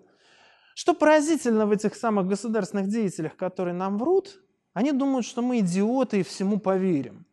Снежневский уже стал каменеть и бронзоветь к тому времени. Неужели он думал, что Некрасов глупее него, и, вращаясь в среде инакомыслящих, сам вот, вот это вот примет за чистую монету, стало ясно, что психиатр в Советском Союзе, который посмеет сказать «нет» Лунцу, подписать свое заключение, были анонимные заключения, которые Сахаров, например, собирал у выдающихся психиатров, потому что все-таки в нашей стране много хороших психиатров, сразу надо сказать. И, и сейчас э, одна из ведущих школ наша. А, так вот, один человек нашелся, и это был Глузман, который взял и написал вот такое заключение, по, э, получив медицинскую документацию, ту самую, которая была передана в Англию. Что-то непонятно, на каком основании вы, вот, э, вот, вот видя все это, признаете человека безумным. А, Поскольку тогда вот был этот самый конгресс, и перед конгрессом Буковский попал в тюрьму, естественно, за то, что передает на Запад э, документы карательной психиатрии. Буковского передали Снежневскому, но Снежневский был предупрежден президентом ВПА. Мы до него еще дойдем, до этого парня, Всемирной психиатрической ассоциации. Все, конечно, с ним дружили, психиатры. Иностранные, что вот есть такая тема, поэтому Быковский срочно выздоровел и поехал уже в тюрьму 5 января. 7 января Сахаров и Боннер поженились. Такая была красивая пара. Свадебное путешествие совершают в Киев, знакомиться с Глузманом, посмотреть на этого отважного человека, который смеет поставить свою подпись, бросить вызов Лунцу и Снежневскому и пойти в тюрьму. А это гарантированно идти в тюрьму. Потому что они передали его экспертизу за рубеж, где она была напечатана, и западными голосами зачитаны. Так случилось, что поехали вместе они с Буковским в лагерь Пермь 36 к вам, значит, на Урал, и написали прекрасную книгу, 25 страниц, значит, про пособие по психиатрии для инакомыслящих. Как э, не дать психиатру себя экскульпировать, как себя вести правильно, как э, вот именно с точки зрения Буковский как бывший, э, бывшая жертва карательной психиатрии, а э, Гузман как выдающийся психиатр. Значит, да, на шесть частей, на шесть типов поделили всех психиатров, опасны два. Это профессиональный палач, это Лунц, который точно признает себя параноиком, и обыватель. Обыватель, который говорит, я как все, я понимаю, я готов на компромисс, да, я буду, значит, вот, хорошо, я буду, я буду себя хорошо вести. И вообще непонятно, у вас все было, машина была, 870 рублей были. Вы точно псих. Я бы на вашем месте ни за что себя так не вел. Он вообще не понимает современного искусства. Кстати, одна из черт э, людей, готовых на все. Да, лошади не летают. Или там стихи, где рифма? А, значит, книга была написана на листах 25 страницах тонкой электроконденсаторной бумаги. И в ампуле своей прямой кишки ее вывез бывший КГБшник, который отмотал там 50, 15 э, лет, Валерий Румянцев. Причем вывез он там много. Сказали, Гузман говорит, у тебя там 9 метров. Это самый кишечник. Вместимость человеческого кишечника потрясающая.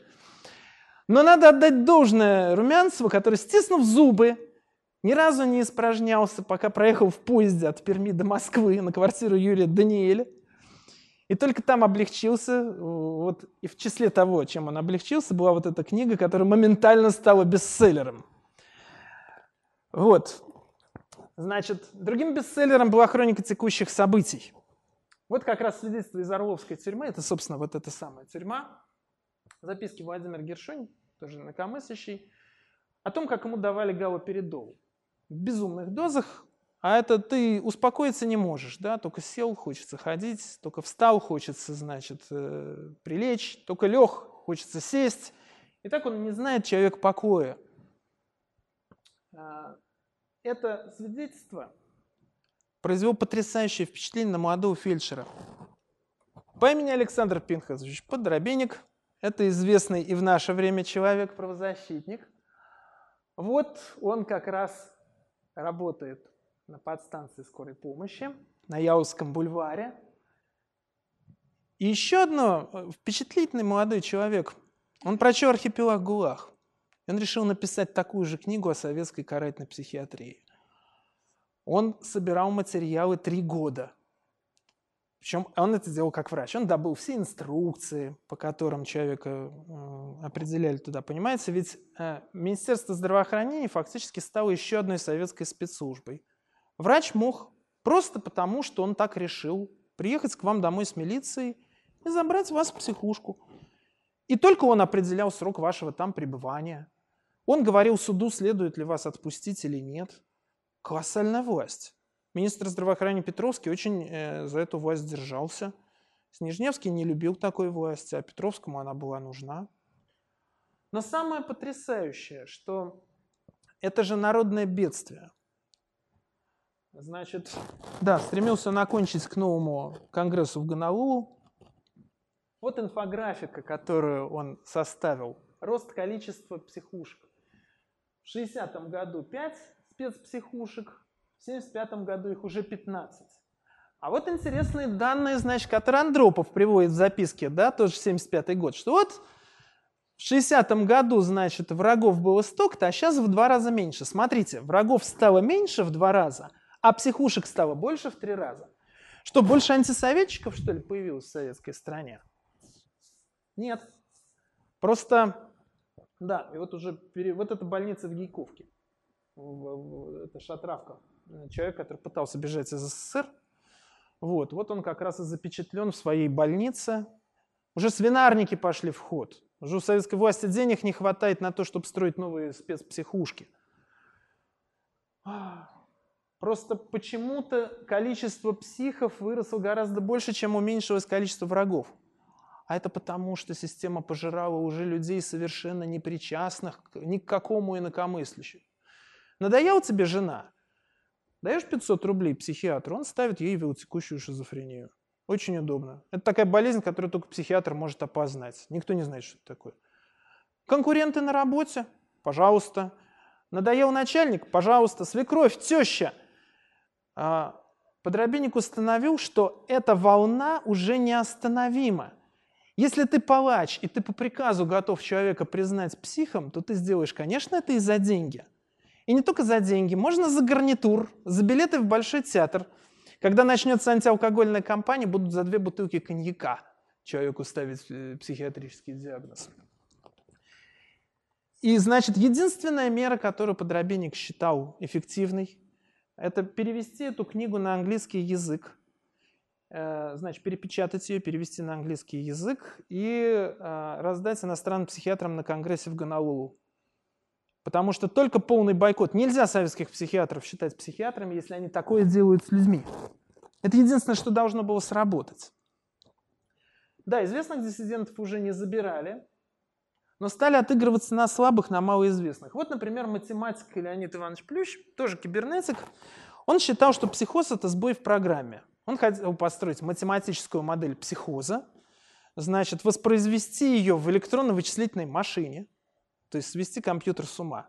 Мы это делаем в Яндексе регулярно. Они у нас и сами сходят с ума прекраснейшим образом. Так что тут э, Плющ, конечно, обгонял свое время.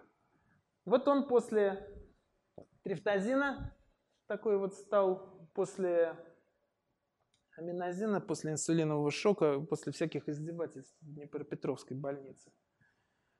Снежневский и тот самый Анатолий Ануфриев, вот этот прекрасный человек, который был в плену и ночевал на вокзале. Да, раз надо учителю служить, Учитель сделал для тебя много хорошего, да, ты тоже, ты тоже повязан. Это круговая порука. Вот кто подписывает. Ну, это два профессиональных палача, соперники. У этого тесть заведует здравоохранением в ЦК, на этом пробы негде ставить. КГБшники пытались говорить, что нет, нет, нет, это врачи. Но он сходил на работу в мундире полковника КГБ, потому что это компенсация чувств второго, которому никогда не стать первым. Так вот, значит, э, про Леонид Плюща стало широко известно. И диссидент, архидиссидент Юрий Орлов, который будет организатор хельсинской группы, вот-вот станет. Он все-таки физик, академик. Это производит впечатление на академика Снежневского. Вот уже Снежневский герой социалистического труда. Понятно, за какой труд его наградили золотой звездой. Явились они к нему в квартиру 66 в доме на Котельнической набережной. И вот они э, вот стали говорить, что бьют его лекарствами, уничтожают его личность. Неужели это вы назначили? Наверное, ваше учение о велотекущей шизофрении извращают. Какая была бы прекрасна эта сцена, если бы по этому сюжету снимали сериал? Как приходит вот этот несчастный к академику в роскошную квартиру, где кругом хрустали, фарфор и ковры. В этом самом доме, которому Москва слеза не верит. И вот он говорит, ну что, лучше в лагерь отправили? Да, лучше в лагерь, там бы его не убивали. Он распух от инъекций, вот, и вот Орлов сказал, когда будете докладывать, будьте добры объяснить, что репрессии подрывают престиж государства. Вы оскорбляете. Всегда объявлять себя пострадавшей, оскорбленной стороной – это свойство всех палачей. В 1974 году Виктор Некрасов, как человек неугодный и не пьющий, значит, потому граждански активный, был выставлен из Советского Союза. Поскольку его первым языком был французский, он легко нашел среди французской интеллигенции сочувствующих. Вот громадная акция в поддержку Леонида Плюща. И э, когда он эти самые акции стал организовывать, он таинственным образом заболел. Как это загадочная форма перитонита. Видимо, его пытались убить. После трех операций хирург, лучший французский хирург, сказал, что надежды нет. И Андрей Донатович Синявский, тоже инакомыслящий, выставленный из Советского Союза, заготовил некролог, который, к счастью, не пригодился. Он потом подарил этот некролог. Некрасову чудом выжил. Но после того, как он выжил, он написал такую острую статью вот в эту английскую газету, это ее перевод. За что же мы воевали-то, получается, в Сталинграде? Вот за то, чтобы вот они вот так лютовали, эти гады. И такие масштабы приобрела это, что каждый день по голосам читали состояние Леонида Плюща. Наверное, со времен болезни Сталина так не говорили об одном человеке по радио часто, как э, вот в 1975 году о Плюще. И когда генеральный секретарь ЦК французской коммунистической партии Жорж Марше позвонил Брежневу и сказал, что они тоже присоединяются к этой кампании, потому что иначе мы к чертовой матери проиграем местные выборы, а это страшно важно во Франции. Брежнев сказал выставить Плюща из Советского Союза. И немедленно Плющ попадает в лапы психиатров – они начинают его смотреть, черт возьми, он здоров, у него и нейролептический синдром, который через месяц пройдет. Ставят они такой диагноз. Да, действительно, через месяц, если человека не бить аминозином, он э, выправляется более-менее. Но вот тут вот пошла интересная игра. Надо было спасать Снежневского, спасать его престиж в глазах психиатрии. Нужен был хоть один иностранный психиатр, который скажет, нет, он, возможно, болен оказался ведущий э, судебный медик Австрии Генрих Гросс, который сказал, нет, он все-таки болен. В 2003 году два э, немецких журналиста, еще Гросс был жив, э, вот как раз по, согласно закону о э, компенсации пострадавшим от политических репрессий, работали в архиве Главной военной прокуратуры и обнаружили интересную бумажку о том, как любовник сестры Гитлера отвечавший за ликвидацию слабоумных детей, это называлось чистка расы. Как они убивали детей? Вот какая бумажка лежала на доктора Гросса в Советском Союзе. А это для примера. Это я на мемориальном сайте взял письмо, подписанное Гроссом, где он говорит, что ваша девочка померла от процесса в легких. А на самом деле он ее убил. Комбинация морфия с поламина. А вот эти показания были зачитаны еще при жизни Гросса. Конечно, эти немцы явились к Гроссу и сказали, что ты сволочь, ты фашист. Он им рассмеялся в лицо и сказал, что мне ничего не будет, я умру в своей постели, так и вышло. Но они все-таки пошли, вот там Шпигельгрунд, вот этот мемориал с уголовным детям, убитым фашистами, и зачитали эти показания, чтобы этот человек еще при своей жизни вошел в историю как людоед. Вот такими методами Снежневскому помогали выкрутиться. Однако советская власть делает следующую глупость. Она начинает бороться с Солженицыным и выставляет его из страны. Вот это снято через фотографии через два дня после его высылки. А, значит, здесь идет очень серьезная борьба э, в советском руководстве, потому что готовится подписание Хельсинского акта. Это акт о безопасности и доверии в Европе, ведущее достижение советской дипломатии. Что говорит акт, который действует до сих пор и спасает нас, дураков, от иностранных санкций серьезных? Там написано, что Россия – это ну, Советский Союз, это э, значит, государство, которое входит в общий европейский дом, этот термин придумал глава советской делегации Анатолий Гаврилович Ковалев, а, что экономическое сотрудничество обязательно для всех стран, подписавших его, значит, можно не бояться нефтяного эмбарго. Не могут европейские страны, они под этим подписались, объявить нам нефтяное эмбарго. И еще. Признавались все европейские границы, в том числе границы между двумя Германиями – и возможность советские войска держать в этих самых социалистических странах. То есть они на все подписались. Но стал вопрос, который Ковалеву задали, когда он был советским, э, руководителем советской делегации. Вот мы Солженицына хотим запереть, хотим послать его в лагерь, чтобы больше о нем никто никогда не слышал. Он сказал, ни, ни в коем случае, его надо выслать на Запад, потому что иначе я не договорюсь об этом. Не смогу я э, позицию отстоять. А, Брежнев очень Ковалева любил, потому что Ковалев писал ему речи, подбирая такие слова, чтобы человек с инвалидной дикцией мог их зачитать. Кто видел, как Брежнев читает, понимает, какие страдания ему это доставляло. Естественно, первое, что говорит э, Никсону, освобожденный из Советского Союза Солженицын, выпустите Григоренко. Ну скажите Брежневу, вы же там с ним в хороших отношениях, вы с ним на машинах катаетесь, на катерах. Ну, это безобразие.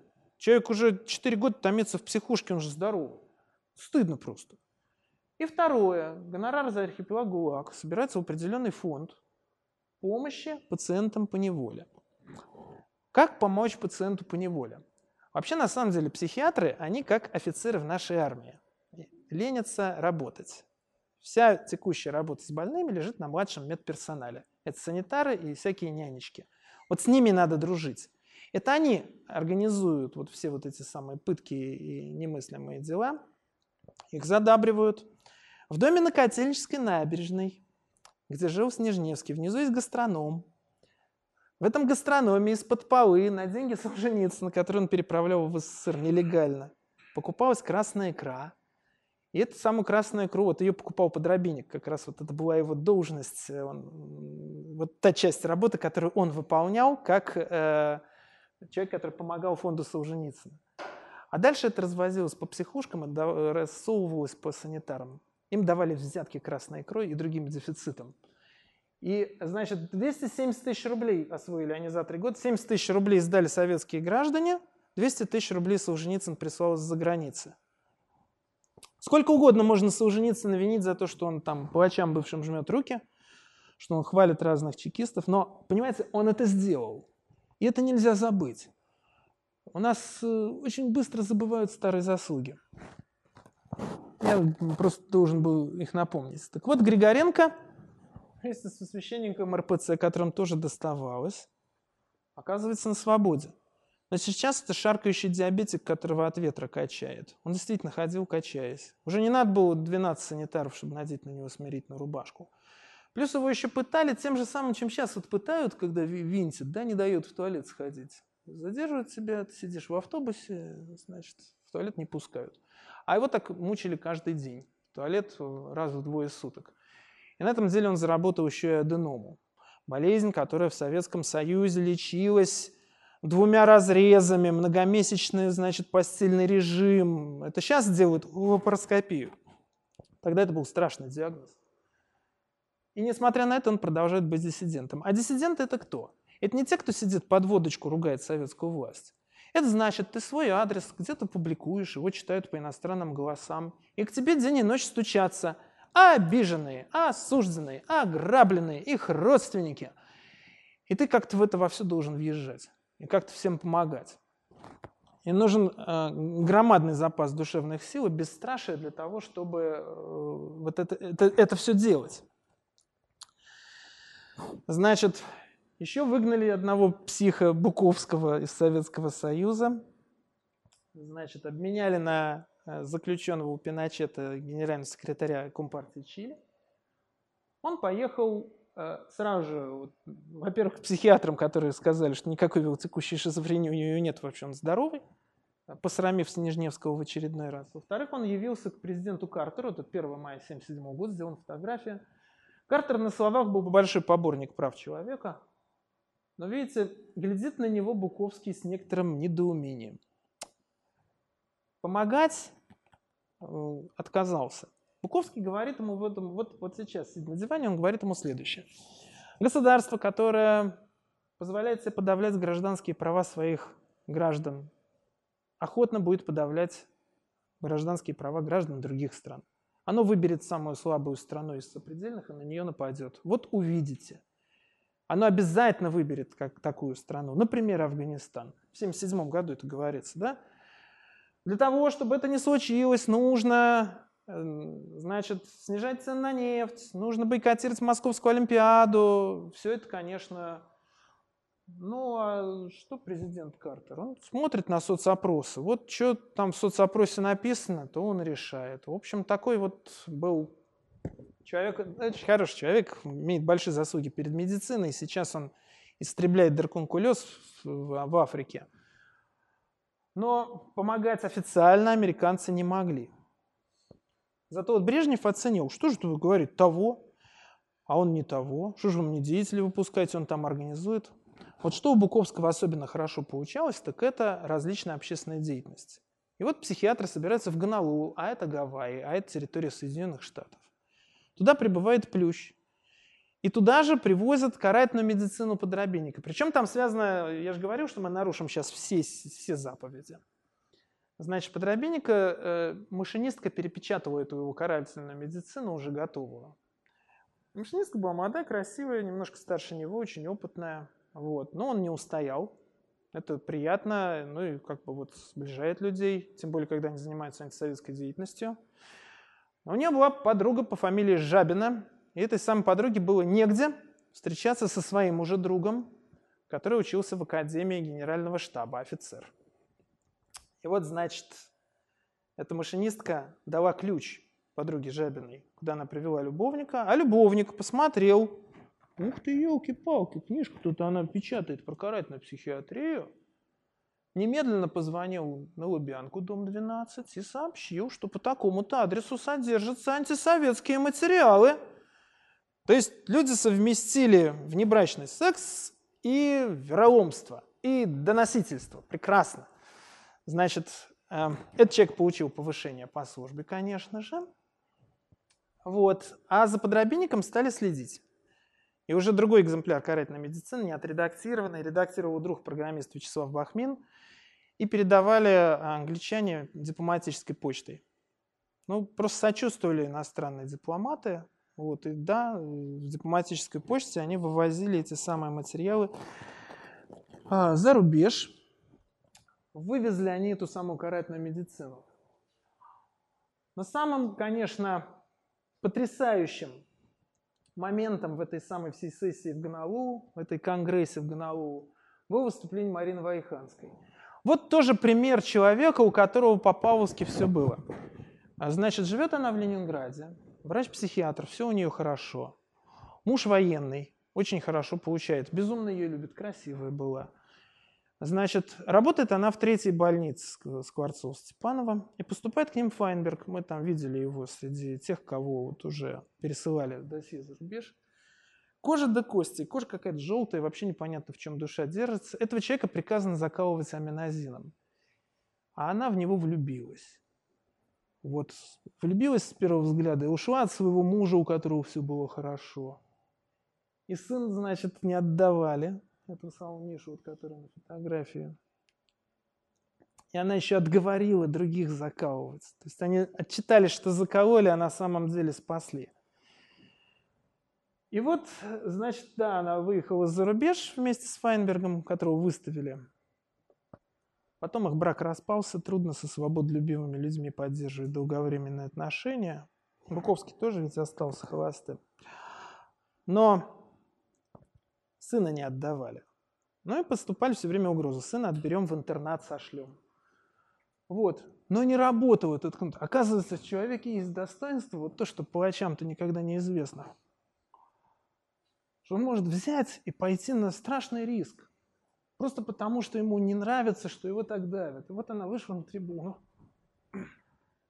и говорит о том, как они там закалывали. Вот все она рассказывает этим самым психиатрам со всего мира. Больше тысячи, э, значит, психиатров. Вот я, говорит, вот просто делает своими руками. Я видел это своими глазами. А зная, что ее сына заберут в интернат, британские, например, психиатры, вот британский королевский колледж психиатров, так называется их психиатрическое общество, слушал ее выступление стоя. А потом она берет эту самую карательную медицину и говорит, ну вот они вами, с вами рядом, Наджаров, Снежневский, Вартанян, вот они в зале. Оглянитесь, эти плачи сидят здесь. Но они, конечно, были предупреждены и свалили из зала заранее, эти ребята. Но сцена была красивая. На следующий день голосования 90 голосов за то, чтобы осудить, публично осудить, от имени Всемирной психиатрической ассоциации осудить. 88 против. А на самом деле советская делегация три голоса не выкупила. Три голоса стоили 280 долларов. Ну, для того, чтобы на Конгрессе зарегистрировать один голос, нужно заплатить определенную сумму. Мы не будем говорить, на какие постыдные цели пошли эти 280 долларов, но их не хватило. Тогда глава советской делегации Марат Вартанян стал собирать, значит, силы социалистического лагеря. Они-то все должны проголосовать, как мы им скажем. А также различных сирийских психиатров и тому подобные близкие нам режимы. О, значит, но в последний момент, когда голосовали, куда-то пропали поляки, а у них три оплаченных голоса. А поляки просто не вышли из номера, и все. У них свои были соображения, потому что в 1977 году в Польше не все было благополучно, там была солидарность уже, и, видимо, они примкнули к ней, просто никому не сказали. И вот таким позорным провалом закончился для нашей делегации этот самый конгресс в Гонолулу. То есть СССР публично осужден. А организация «Международная амнистия», которая организовала доставку и перевод и распределение между делегатами этого самого конгресса книги «Карательная психиатрия», вот с такой формулировкой получает Нобелевскую премию мира. Вот как раз церемония вручения 1977 года. Через месяц после того, вот этого конгресса, да, когда объявляют Нобелевских лауреатов в октябре, да, вот они объявлены, потому что это произвело грандиозное впечатление во всем мире, этот самый случай. И как-то Снежневский, а также другие деятели должны это объяснить. И вот они пишут вот, значит, проходил конгресс и так далее. Кто виноват? Реакционные и сионистские круги в Англии, США и ряде западных стран. Вот подпись Снежневского под этой вот гадостью. Да, пора подписываться и под такими документами. А иначе как ты объяснишь, что тебя за карательную психиатрию ругают? То есть, когда ты так устроил в своей стране, что вот кто я скажу, то ты псих, это нормально. А когда другие люди тебя осуждают, это, наверное, реакционные сионистские круги их подбивают к этому, конечно же. Значит, но в это время не так-то просто бороться. Почему сионистские круги? Потому что просто осуждать инакомыслящих нельзя. Ковалев втащил вот эту формулировку, вот это вот слово, одно слово втащил в Хельсинский акт Правительство, учреждения, организации и люди могут играть соответствующую положительную роль в содействии достижению цели сотрудничества. Вот Брежнев подписывает как раз это. А турецкий президент на него с одобрением смотрит, премьер. Значит, а от Густав Гусак, вот это вот сидит, этот чехословацкий товарищ. Значит, люди. Его спрашивал Сусов, кто такие люди, что за люди? Какие-то люди могут вообще выйти на международную арену. Говорят, Майя Плюсецкая. Я тут французского посла обрабатывал, а он очень любит мою Плесецкую, там привез я от Кардена костюм, Вот она мне очень помогла, без нее не было бы Хельсинского акта. А он был страшно важен. Брежнев так сказал, что если Хельсинки состоится, так помереть можно. Вот. Но люди – это же подробинник. И вот поэтому-то инакомыслящие образовали Хельсинскую группу, которая следила за соблюдением прав человека, за сотрудничеством международным, да, потому что общение насчет того, как права человека соблюдаются в какой стране, тоже род сотрудничества. С этого момента, преследуя значит, различных инакомыслящих, в том числе организованных, организации и люди, Советский Союз нарушал собственные международные обязательства, за что ему на всех переговорах прилетало. Вот. И вот, значит, мало того, Григоренко еще собирает рабочую комиссию, которая смотрит, что такое. Комиссия, вот адрес, значит, ты свой адрес публикуешь. Вот будни рабочей комиссии. В наше время Винтиловым, конечно, никого не удивишь.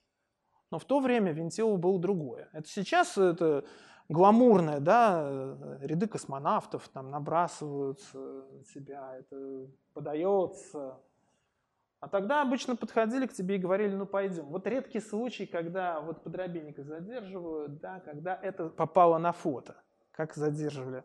Он пришел к, в дом к баптистам в московском районе Печатники, которые насильно госпитализировали в 14-ю больницу. Ну, больница такая, слава была, да.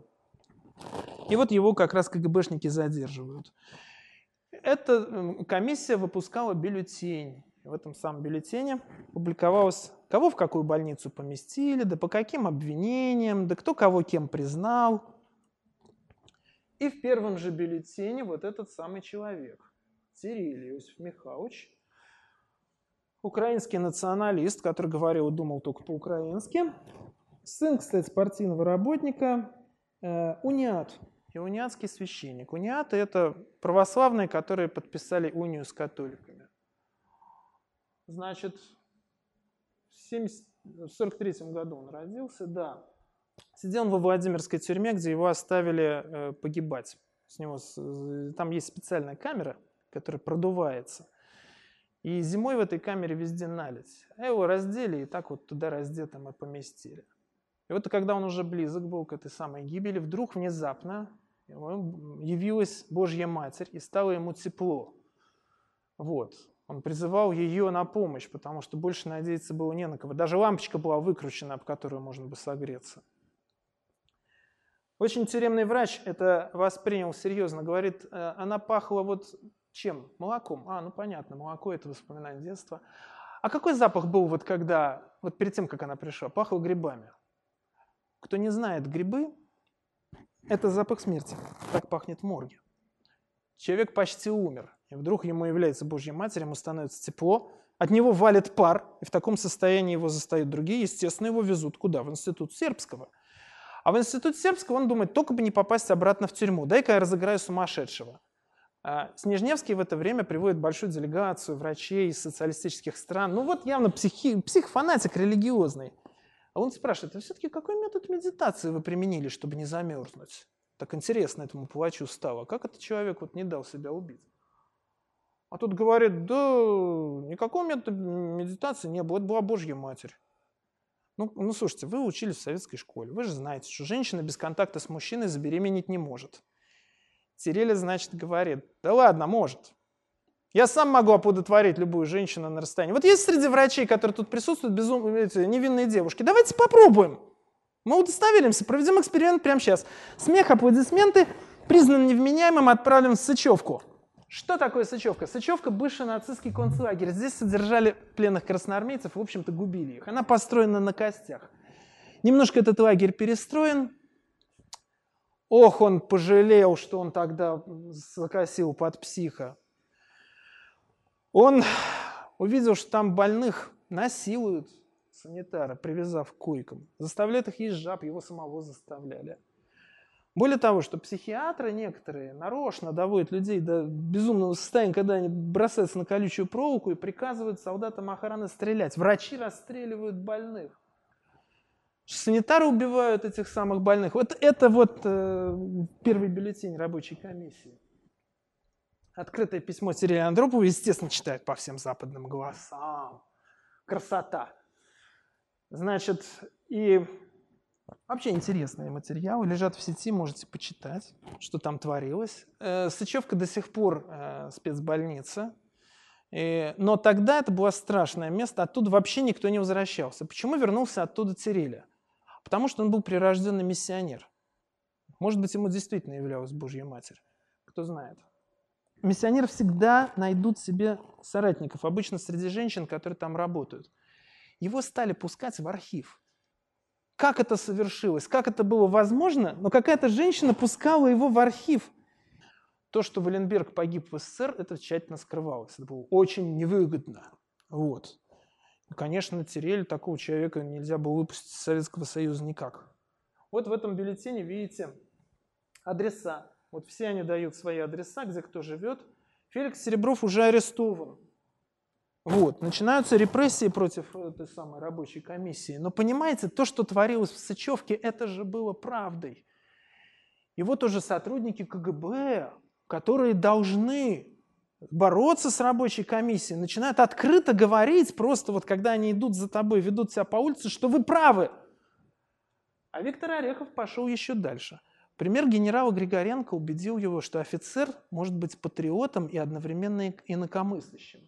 И он стал помогать. Сначала он звонил по телефону, э, значит, сообщал через э, каких-то э, людей, находившихся у него в разработке, что там-то будет обыск, там-то будет задержание.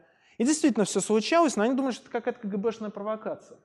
Потом ему поручили делать обыск у подробинника. И там он спас картотеку рабочей комиссии. Что он сделал? Он во время обыска взял и свалил эти карточки с всяким хламом закрыв. Вот они в тот обыск изъяли записи значит, э, Галича и Кима Высоцкого оставили. Изъяли карательную медицину, изъяли архипелаг ГУАГ, всякую фигню. А документы рабочей комиссии, а именно, там психиатр Волошанович осматривал этих людей и давал заключение. Большой опросник они заполняли. То есть он целый день возился с каждым, кто вышел из психушки, и давал им как раз заключение о том, что он здоров. Причем это было заключение правильное, и оно уезжало в Лондон по дипломатической же почте и хранилось там. А на руках у человека оставалась только справка о том, что он вот такие документы Орехов сумел спасти. Более того, когда за подробинником придут, он позвонит ему по телефону, прекрасно зная, что эта квартира просушится, и скажет ему «беги». И его самого потом заметут. И через три месяца после этого случая его вычислили все-таки. А потом уже при Ельцине ему мстили. Три года он отсидел за незаконное хранение оружия. Сейчас он в Денвере на пенсии, а так он вообще там работал разносчиком пиццы. Ну вот это как раз один из героев. Значит, в ответ на все эти самые репрессии, и так я напомню, сионистские круги, подробенник еврей, отлично.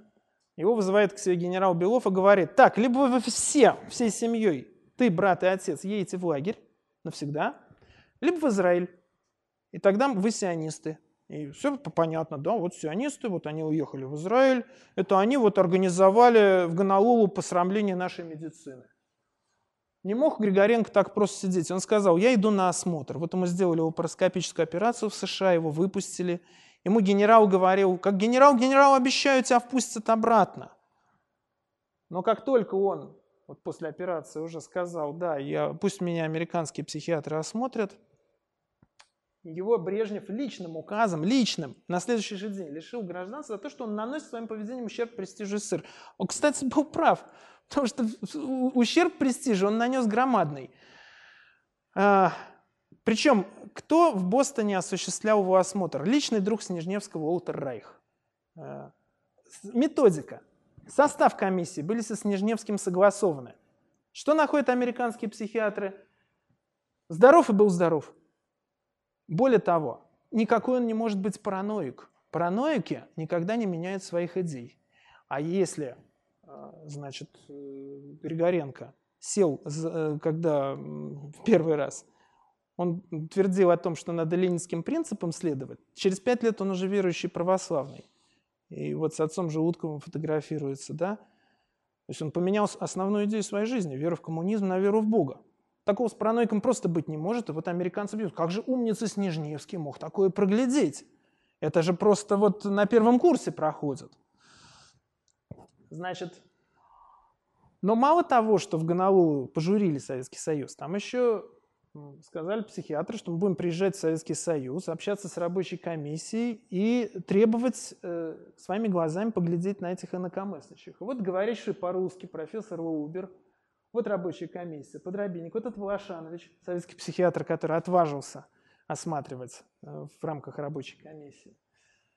А, этих инакомыслящих и давать им э, справки о том, что они здоровы. Да и не только инакомыслящих, им, и мужей вот этих самых надоевших, и жены, кто только туда не стучался, в эту рабочую комиссию. Вот сидит Вячеслав Бахнин, друг Подробинника, программист, который редактировал эту самую карательную медицину. После ареста Подробинника ключевая фигура в рабочей комиссии. И профессор Лоубер. Им говорят, все, сдавай все свои заключения, вот что ты тут вот нашел, все девять человек, которых ты осмотрел, сдавай дипломатам, потому что тебя будут шмонать. Это слово было для Лоубера новым. Он учился в словоформе. И когда его действительно прошмонали в Шереметьево, вытряхнули из него записную книжку со злости, отобрали личную записную книжку, потому что психиатрических документов не нашли. Он говорил, зачем вы меня шмуняете? И потом он, значит, еще очень гордился, рассказывал подробиннику, я правильно склонял этот русский глагол, очень сложный. Вот. Вот пришла Алена, она была медсестра и умела достать документацию. Она принесла документы Цириле. Значит, очень британских психиатров Цириле заинтересовал. Почему? Явно симулянт, значит, здоров. Расскажет, что творилось в Сычевке. И сейчас в Днепропетровской больнице, где донимали плюща. Тоже очень интересно, что там творится. Отдайте нам его.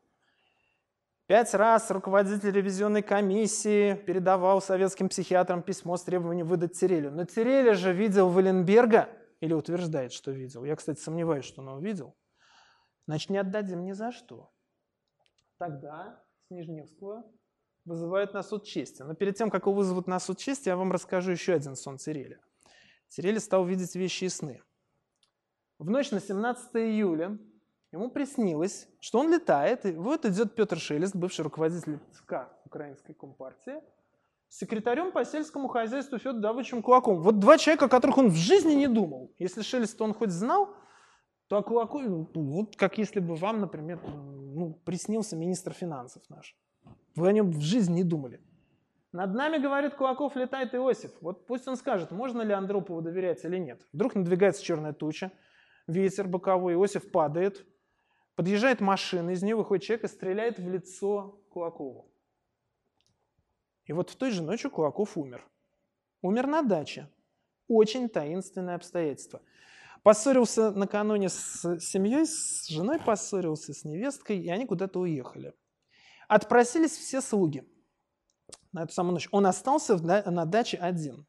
Хоронили, почему-то на похороны не пришел никто из членов Политбюро, хотя это был член Политбюро. И очень вероятный ну, то есть он секретарь по сельскому хозяйству, может, вероятный преемник даже Косыгина, э, смертельно больного к тому времени.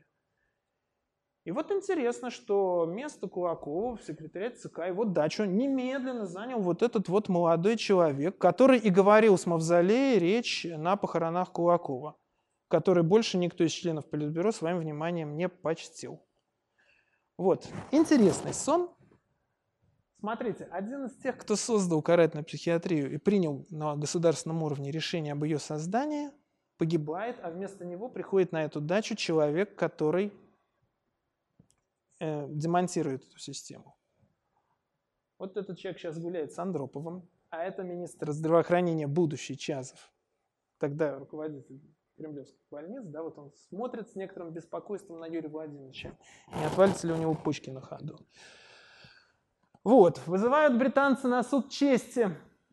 Вот смотрите, это вот Линфорд Рис, прогрессивный деятель. А это, кстати, вот тот самый генеральный секретарь Всемирной психиатрической ассоциации Ли, который предупредил Снежневского, что вот будут разбирать, почему Буковский выздоровел-то резко. Им обоим в 1972 году вот за эти заслуги вручают дипломы почетных членов. Но тут Рис пишет Брежневу письмо. Что ж такое? Подробенько ты что сделал? Ну, знакомился он с людьми, которых признали больными, но организовывал их освидетельствование. В конце концов, мы, психиатры, только и делаем, что кого-нибудь освидетельствуем. В чем вина-то? И более того, ему очень не понравились документы, которые приехали из Москвы в Лондон. Потому что одним из симптомов Безумие считалось вера в Бога. Если человек верует в Бога, это уже в глазах Лунца и других врачей в институте сербского доказательство того, что человек ненормальный, потому что нормальный человек в Бога верить не может.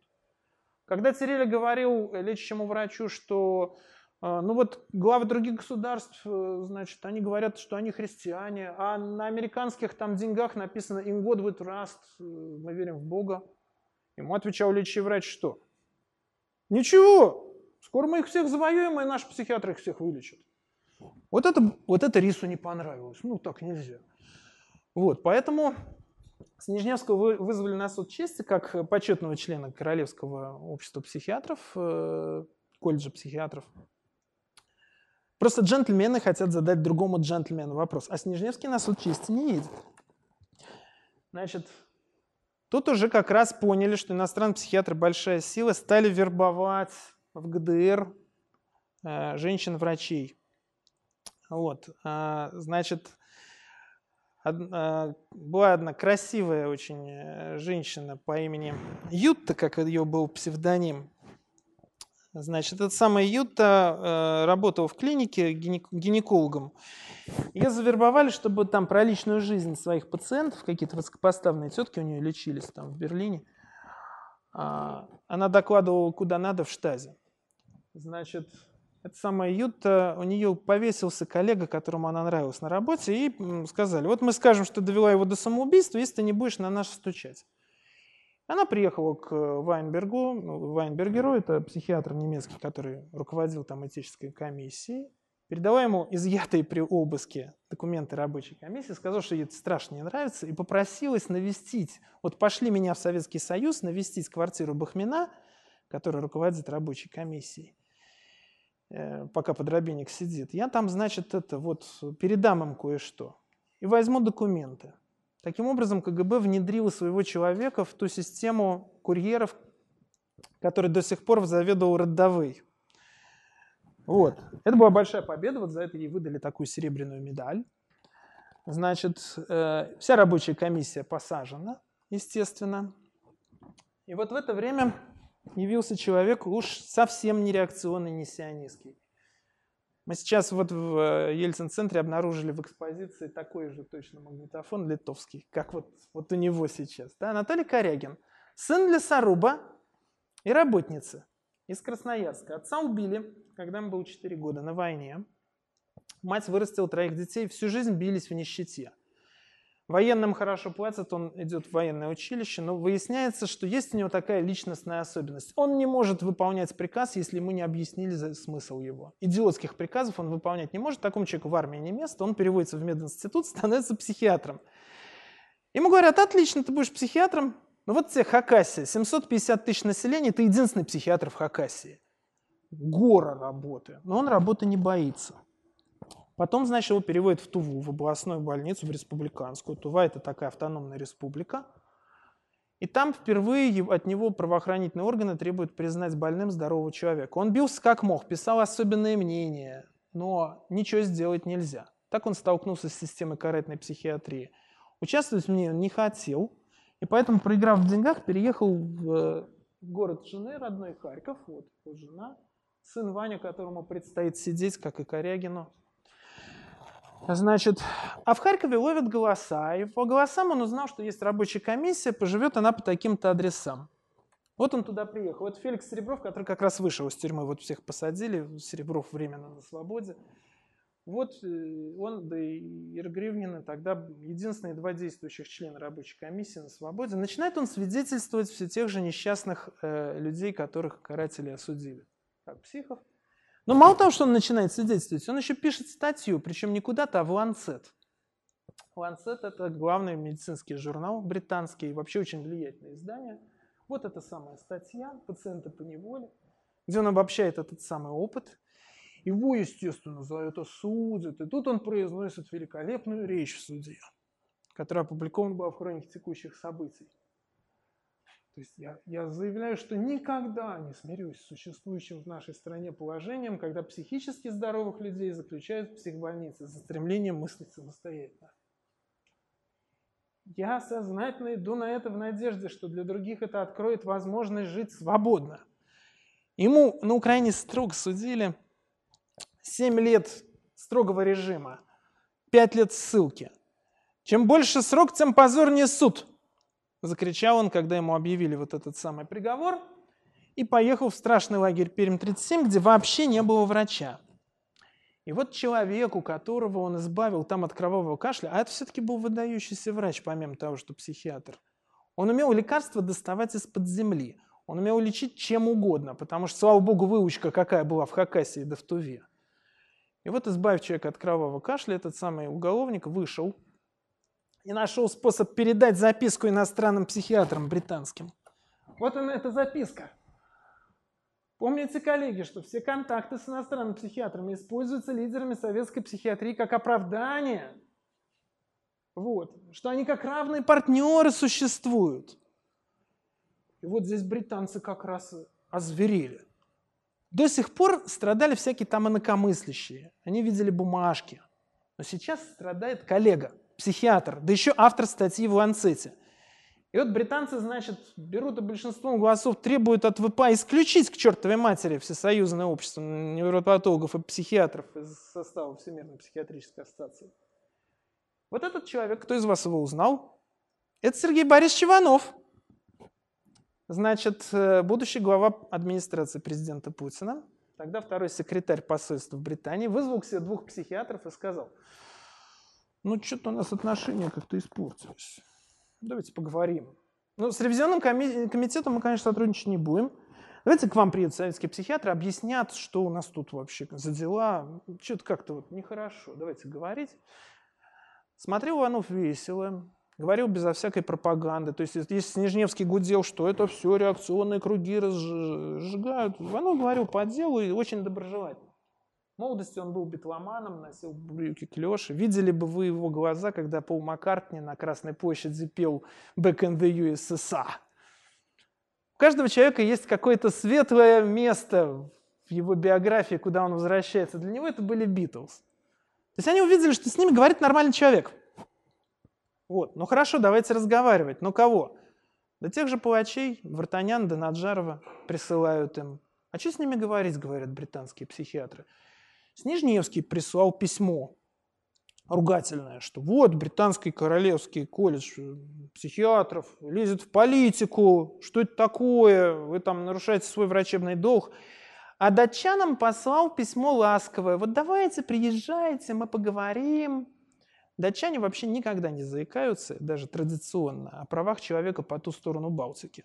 Мы нормальная страна, у нас хорошие отношения с восточным великим соседом. Но вот тот самый случай, когда паулская теория не работает, было задето их достоинство.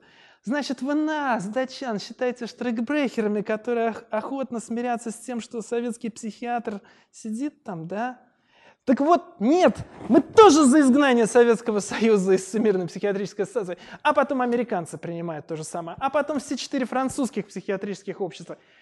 Пошел эффект домино, неостановимый. Стало ясно, что выгонят, поэтому секретариат ЦК КПСС принимает такое решение, что что-то как-то обстановка плохая, нецелесообразно, давайте уходить сами, пока не выперли. Вот это был для Снежневского тяжелейший удар. Вот на этой фотографии он уже не улыбается. Вы, вы, выйдем-то выйдем, да примут ли обратно? Да когда же примут? Значит, не будет больше ни поездок за границу, ни разговоров с иностранными психиатрами. И как-то, а зачем тогда все вот это? Я же за этим старался. И начались у него приступы раскаяния. Стал он в узком кругу говорить, что наломал я тогда дров в павловскую сессию. Да и потом что-то я дров наломал. Потом он стал говорить, что какие-то должны быть права у значит, этих вот наших пациентов. Что давайте мы, может быть, не сразу к психиатру их будем возить, а организуем особые психотерапевтические центры. Это он, который говорил, что психотерапия наука буржуазная, даже в 83 году так еще говорил. Потому что слово психиатр как-то стигматизировано. Легче сказать, я пойду к психотерапевту, чем я к психиатру иду. Или научусь у психиатра. Ну что это такое? Давайте вот детские центры. Ануфриев, как раз его лучший ученик, открыл первый психотерапевтический детский центр в Москве. Как-то давайте Но поскольку он столкается, то тут же Марат Вартанян, который хотел захватить его этот самый центр, сказал, подождите, Андрей Владимирович, давайте мы откроем институт вот исследования шизофренической наследственности. Он будет носить ваше имя, и перед институтом будет стоять ваша статуя. И даже пригласил скульптора, а скульптор давай обмерять его. И что-то на Снежневского это произвело печальное впечатление, как будто с тебя гробовщик мерку, знаете ли, снимает. Зачем воятель явился? Вот, тут он как-то перевозбудился и стал Вартанян поговаривать, что пора за пределами вот этого ВЦПЗ, который нынче НЦПЗ, самая большая наша клиника в Москве на Каширке, ограничить контакт Снежневского, что, видимо, он выжил из ума. Так Снежневскому самому прилетел несправедливый психиатрический диагноз. Вот.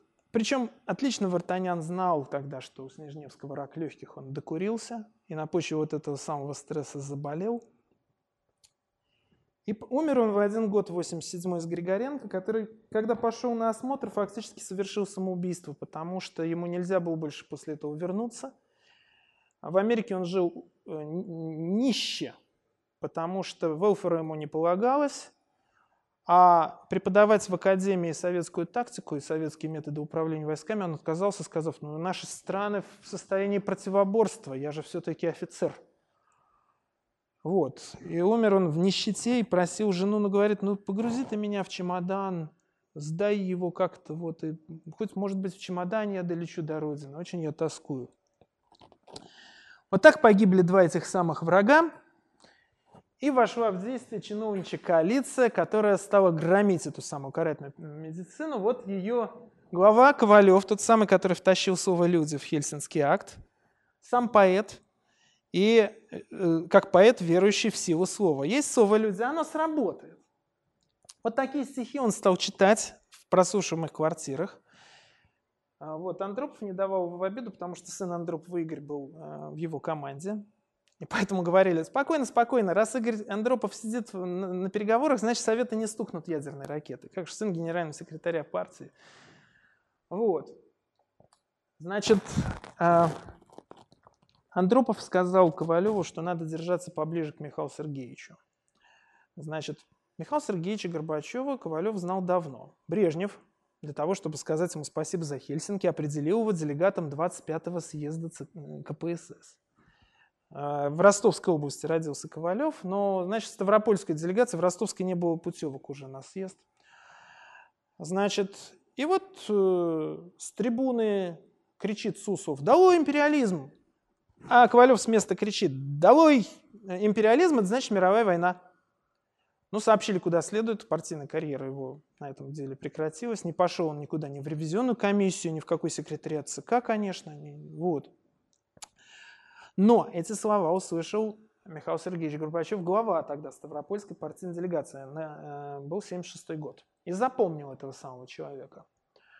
Вот, с тех пор они были знакомы и общались. Э, значит, он участвовал в застольях, э, которых всегда звучал, значит, последний тост, который произносил Горбачев «Быть добру». Значит, а Ковалев был поэт-песенник, он сотрудничал с Раймондом Паулсом, с Павлом Айданицким. И вот когда Горбачев пришел к власти, он написал, так сказать, оду к восшествию Горбачева на престол. Я вам позволю себе поставить вам эту самую песенку. Сейчас, если оно, если оно сработает. Так, просто музыка. Там на самом деле клип есть. Не знаю, где он там, куда он делся. свежий ветер,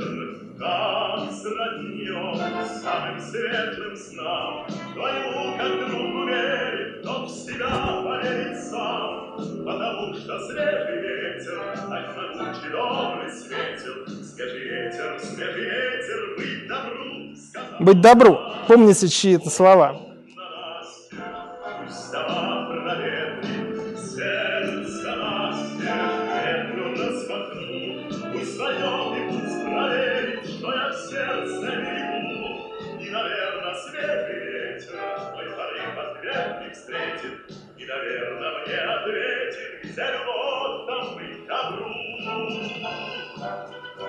Ну вот, так выглядели в то время оды на восшествие государя на престол.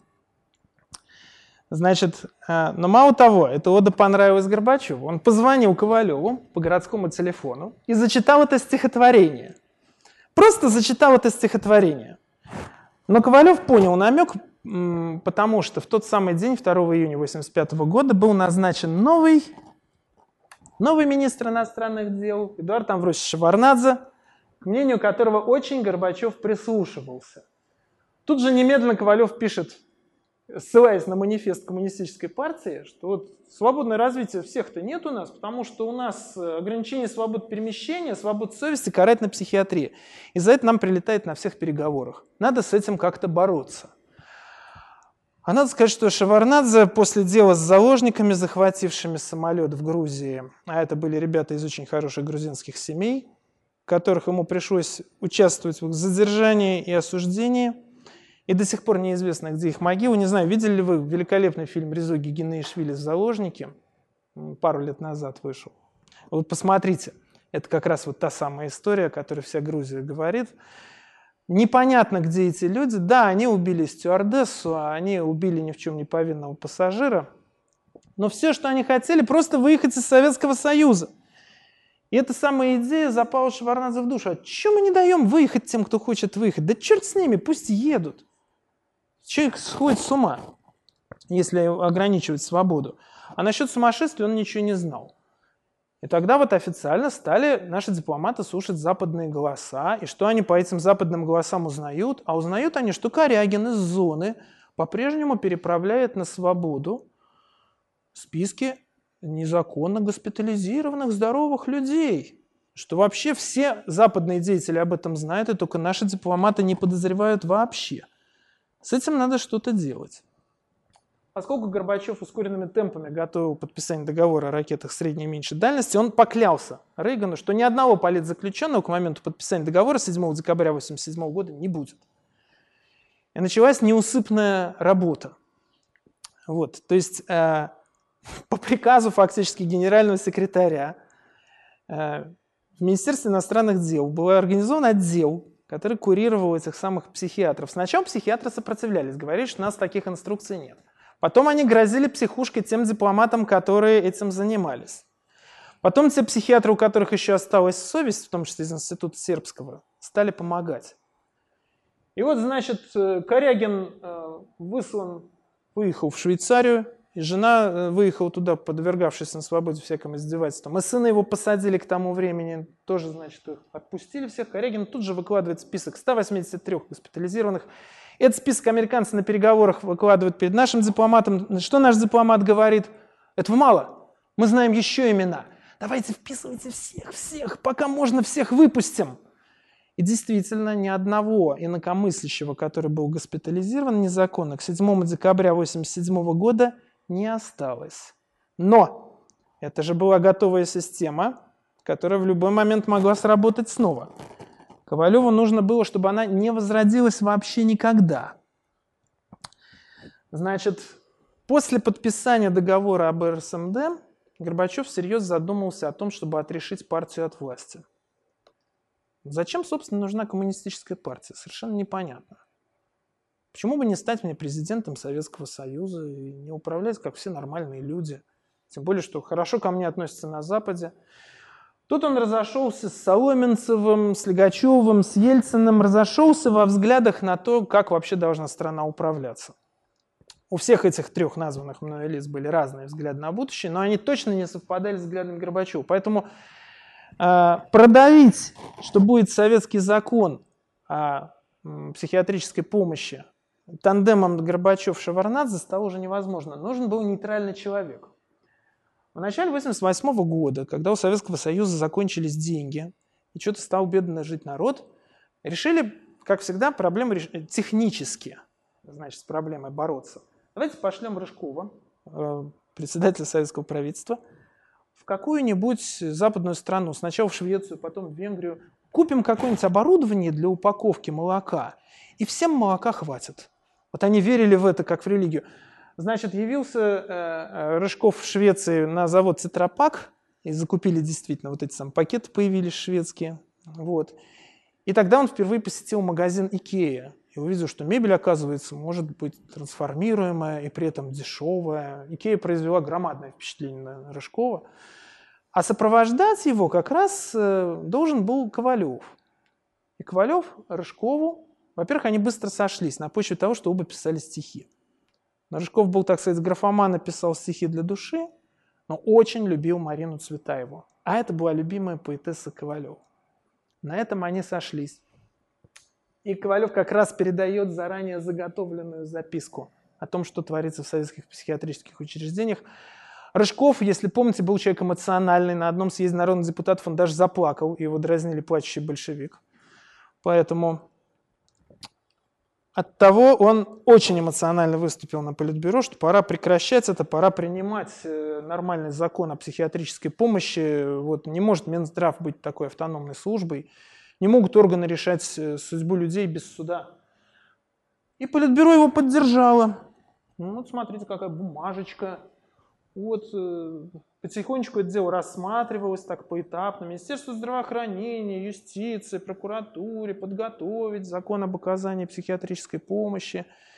Не успели подготовить. Советский Союз скончался раньше, чем значит, скончались, э, чем они написали этот закон, и он уже принимался в Российской Федерации. Вот. Значит, а самому Ковалеву, это он в 89 году, когда он публикует вот это он выступает, чтобы опубликовать доказательства, которые он обнаружил, существования секретных приложений к пакту Риббентропа-Молотова. То есть самый подписанный Сталином, ну, понятно, что Молотовым да, и Риббентропом карта, где делилась Европа на зону влияния нацистской Германии и Советского Союза. Ковалеву за это жестоко отомстили.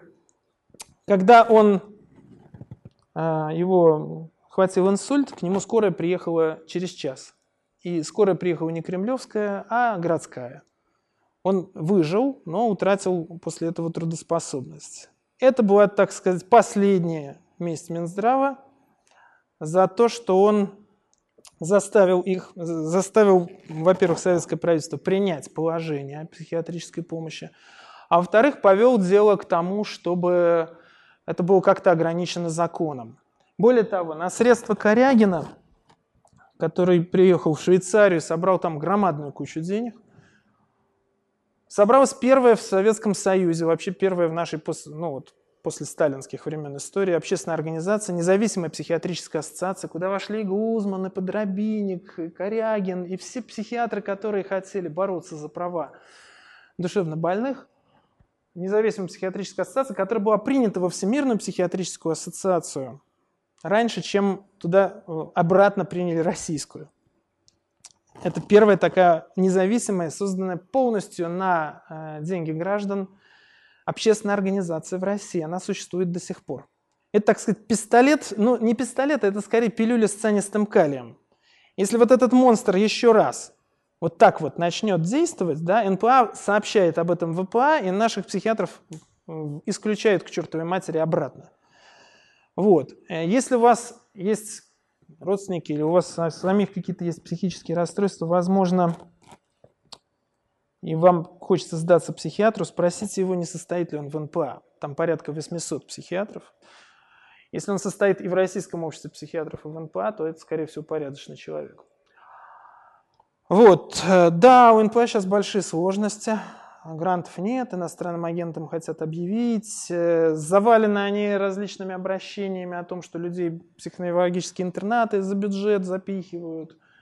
В общем, у нас всегда есть какие-то проблемы.